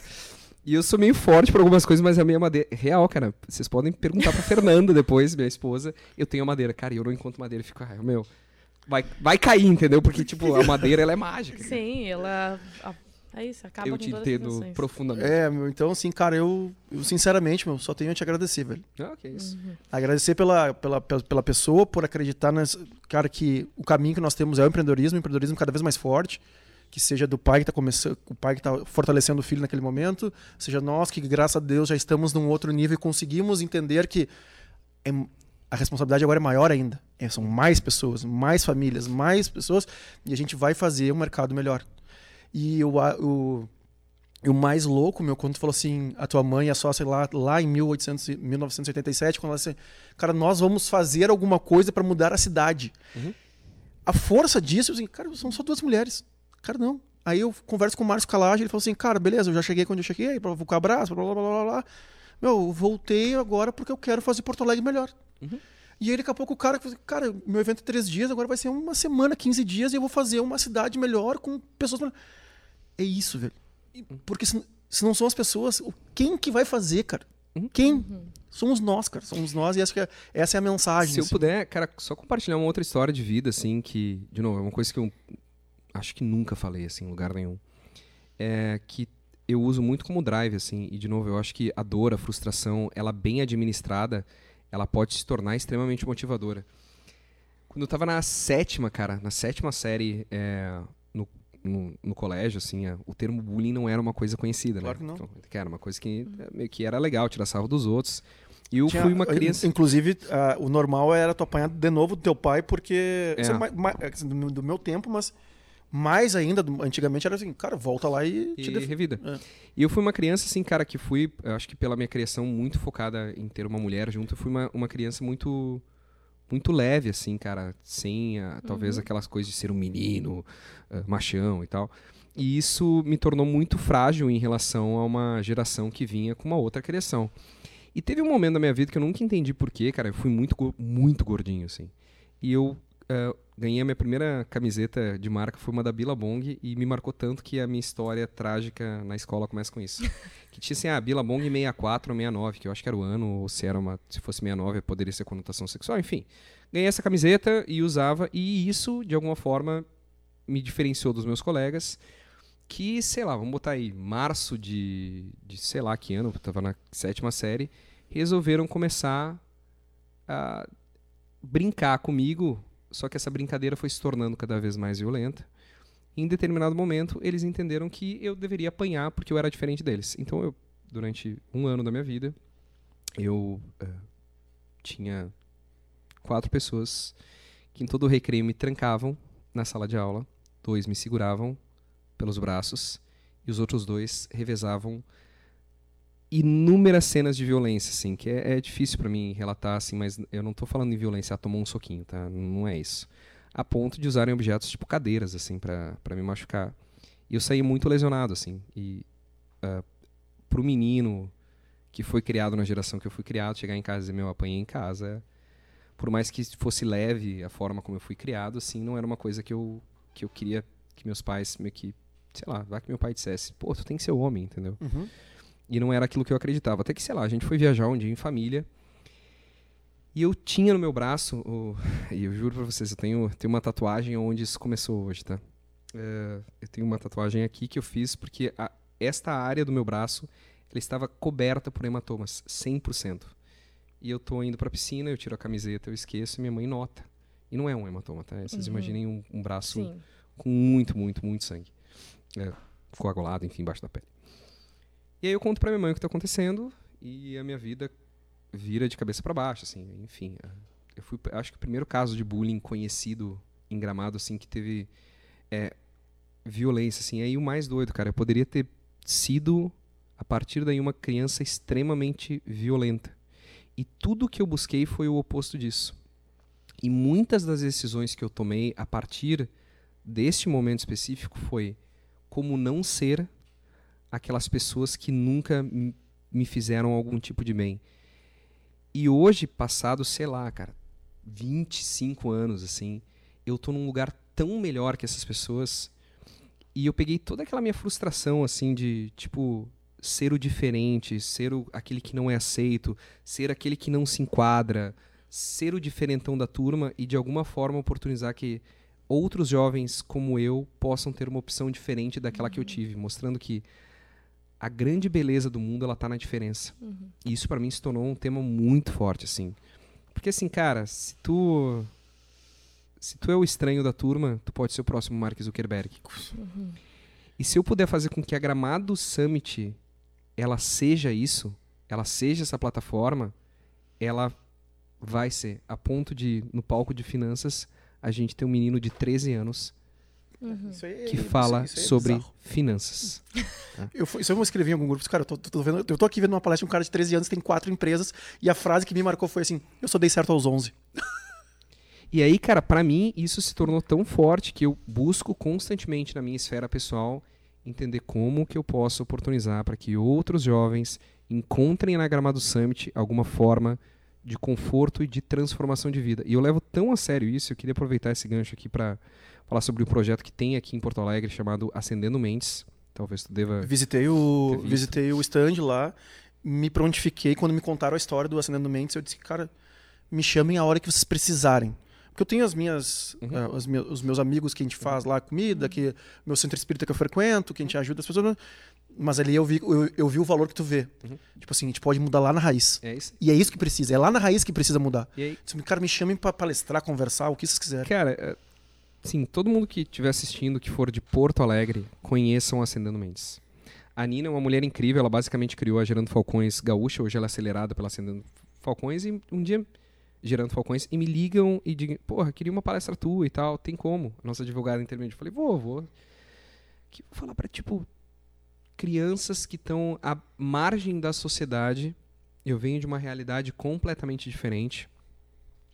Como que eu vou gerar uma conexão, cara? E aí meio que voltou esse momento onde eu era o diferente da turma, claro, numa condição social completamente diferente, mas eu pego aquele Marcos ali onde ele não se encaixava em lugar nenhum e as saídas mais fáceis e óbvias seriam é, para eu me tornar uma pessoa diferente da pessoa que eu sou hoje.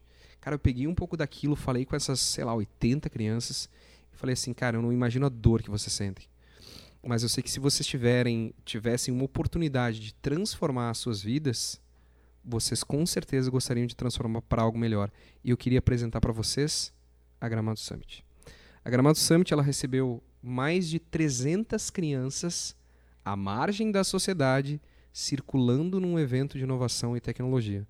A Gramado Summit proporcionou que uma startup criada na favela de Porto Alegre recebesse a sua primeira aceleração. E, cara, quando eu digo que eu faço real por propósito, é isso. E se de outro lado eu reverter em recurso para continuar oportunizando que outras pessoas usufruam da Gramado Summit na busca de uma vida melhor, mano, eu vou atrás disso e, de novo, ninguém me para. Então só queria compartilhar um pouquinho disso que é meio que meu drive, que eu nem sei que é às vezes. Cara, Fantástico. Que difícil. eu. Eu tô. Acabado. Isso- É, não, eu acho que. Eu acho que a gente não tem nem mais o que falar, cara. Não. A não ser agradecimento por, Tamo junto. pelo teu tempo, pela tua equipe que tá ali, ali nos olhando, nos ouvindo. É, cara, a todas as energias que nos fizeram estar conectados aqui, pessoas também. Um beijo pro, pro Alf aí já também. Figura essa, cara. Tá É. me devendo um jantar em São Paulo. Cara, esse cara, esse carão também tem uma história muito linda e graças a Deus a gente tem uma história de começo empreendedor, de, no empreendedorismo juntos assim. E obrigado, cara. De Tamo todo, junto, de todo o meu coração assim, obrigado mesmo. Nossa, contem contem eu- muito eu- comigo. Não fui no Gramado Summit, mas agora eu entendi por que, que o Vinhas voltou assim, impactado. Ele ficou, acho que, três dias em que ele variava entre uma pessoa muito tagarela e depois totalmente silencioso. E daí eu fiquei pensando, meu Deus, o que aconteceu com o Vinhas? E agora eu entendi. Entendi a dimensão onde é que isso te tocou. É, realmente, parabéns pelo teu evento. Obrigado. Ele só para te ver aqui, como eu estava falando antes de trazer uma personificação, né, para as marcas, que bom que a tua marca é tu quem está na frente. É fantástico te ouvir e ouvir a tua história também. Então, muito obrigada também pelo tempo. Por, acho que algumas pessoas também não vão conhecer assim como eu, que estão nos assistindo, e é fantástico. Com certeza eu vou estar de carreata ano que vem lá. Obrigado, cara tá emocionado ali ainda. Tô feliz, tô, cara. Tô feliz. É, só pra fechar, assim, cara. é, querem conhecer o Marcos, conheçam o Gramado Summit. Quando eu digo que eu tenho uma conexão acima do normal com o produto, é muito isso, assim. A Gramado Summit pra mim foi a única forma que eu encontrei de pegar tudo aquilo que pra mim algum dia foi problema e transformar em algo bom. E que se, no final das contas, uma pessoa sair um pouquinho melhor depois de participar do evento, cara, eu tô cumprindo meu papel na essência. Então, ah, conheço, gramadosummit.com, vale muito a pena. A gente tenta de uma forma muito justa, assim, chegar num preço, isso eu acho bem importante, que ele tem um valor agregado, ele tem um valor alto, mas que a gente possa oferecer condição para que as pessoas acessem. Hoje, a Gramado Summit eu acho que é o único evento que parcela os ingressos em até 12 vezes sem juros. Ah, não é uma coisa fácil para quem faz evento, é, é- tem que criar um, um modelo no mínimo interessante. Financeiro mas... que, se, que se vire, tá aí pra eu. Mas é, cara, a gente encontra uma forma assim de fazer com que as pessoas que consigam acessar esse ingresso de forma antecipada ainda podem ter um benefício que quando chegar lá no evento, cara, já se pagou e digo, cara, o evento se paga nos primeiros minutos, assim. Com certeza, meu. Tanto é que é a, a recompra ali, né? Tipo, lança É. a marca e. Obrigado, velho. Não Tamo tenho palavras. Tamo junto. É isso, Palomito? É isso. Gente, Ah, sou obrigado. O Gabi não tá aqui hoje. Um beijo, Gabi, que é quem faz a captação. A Anne. Quem não curtiu ainda, não compartilhou, não seguiu o canal, não se insceveu, cara, por favor, faça isso para que, que mensagens lindas e maravilhosas como essa que a gente teve hoje chegue para mais e mais pessoas. A gente consiga realmente acreditar que a gente vai fazer um mundo melhor. Sim. Beijo do gordo.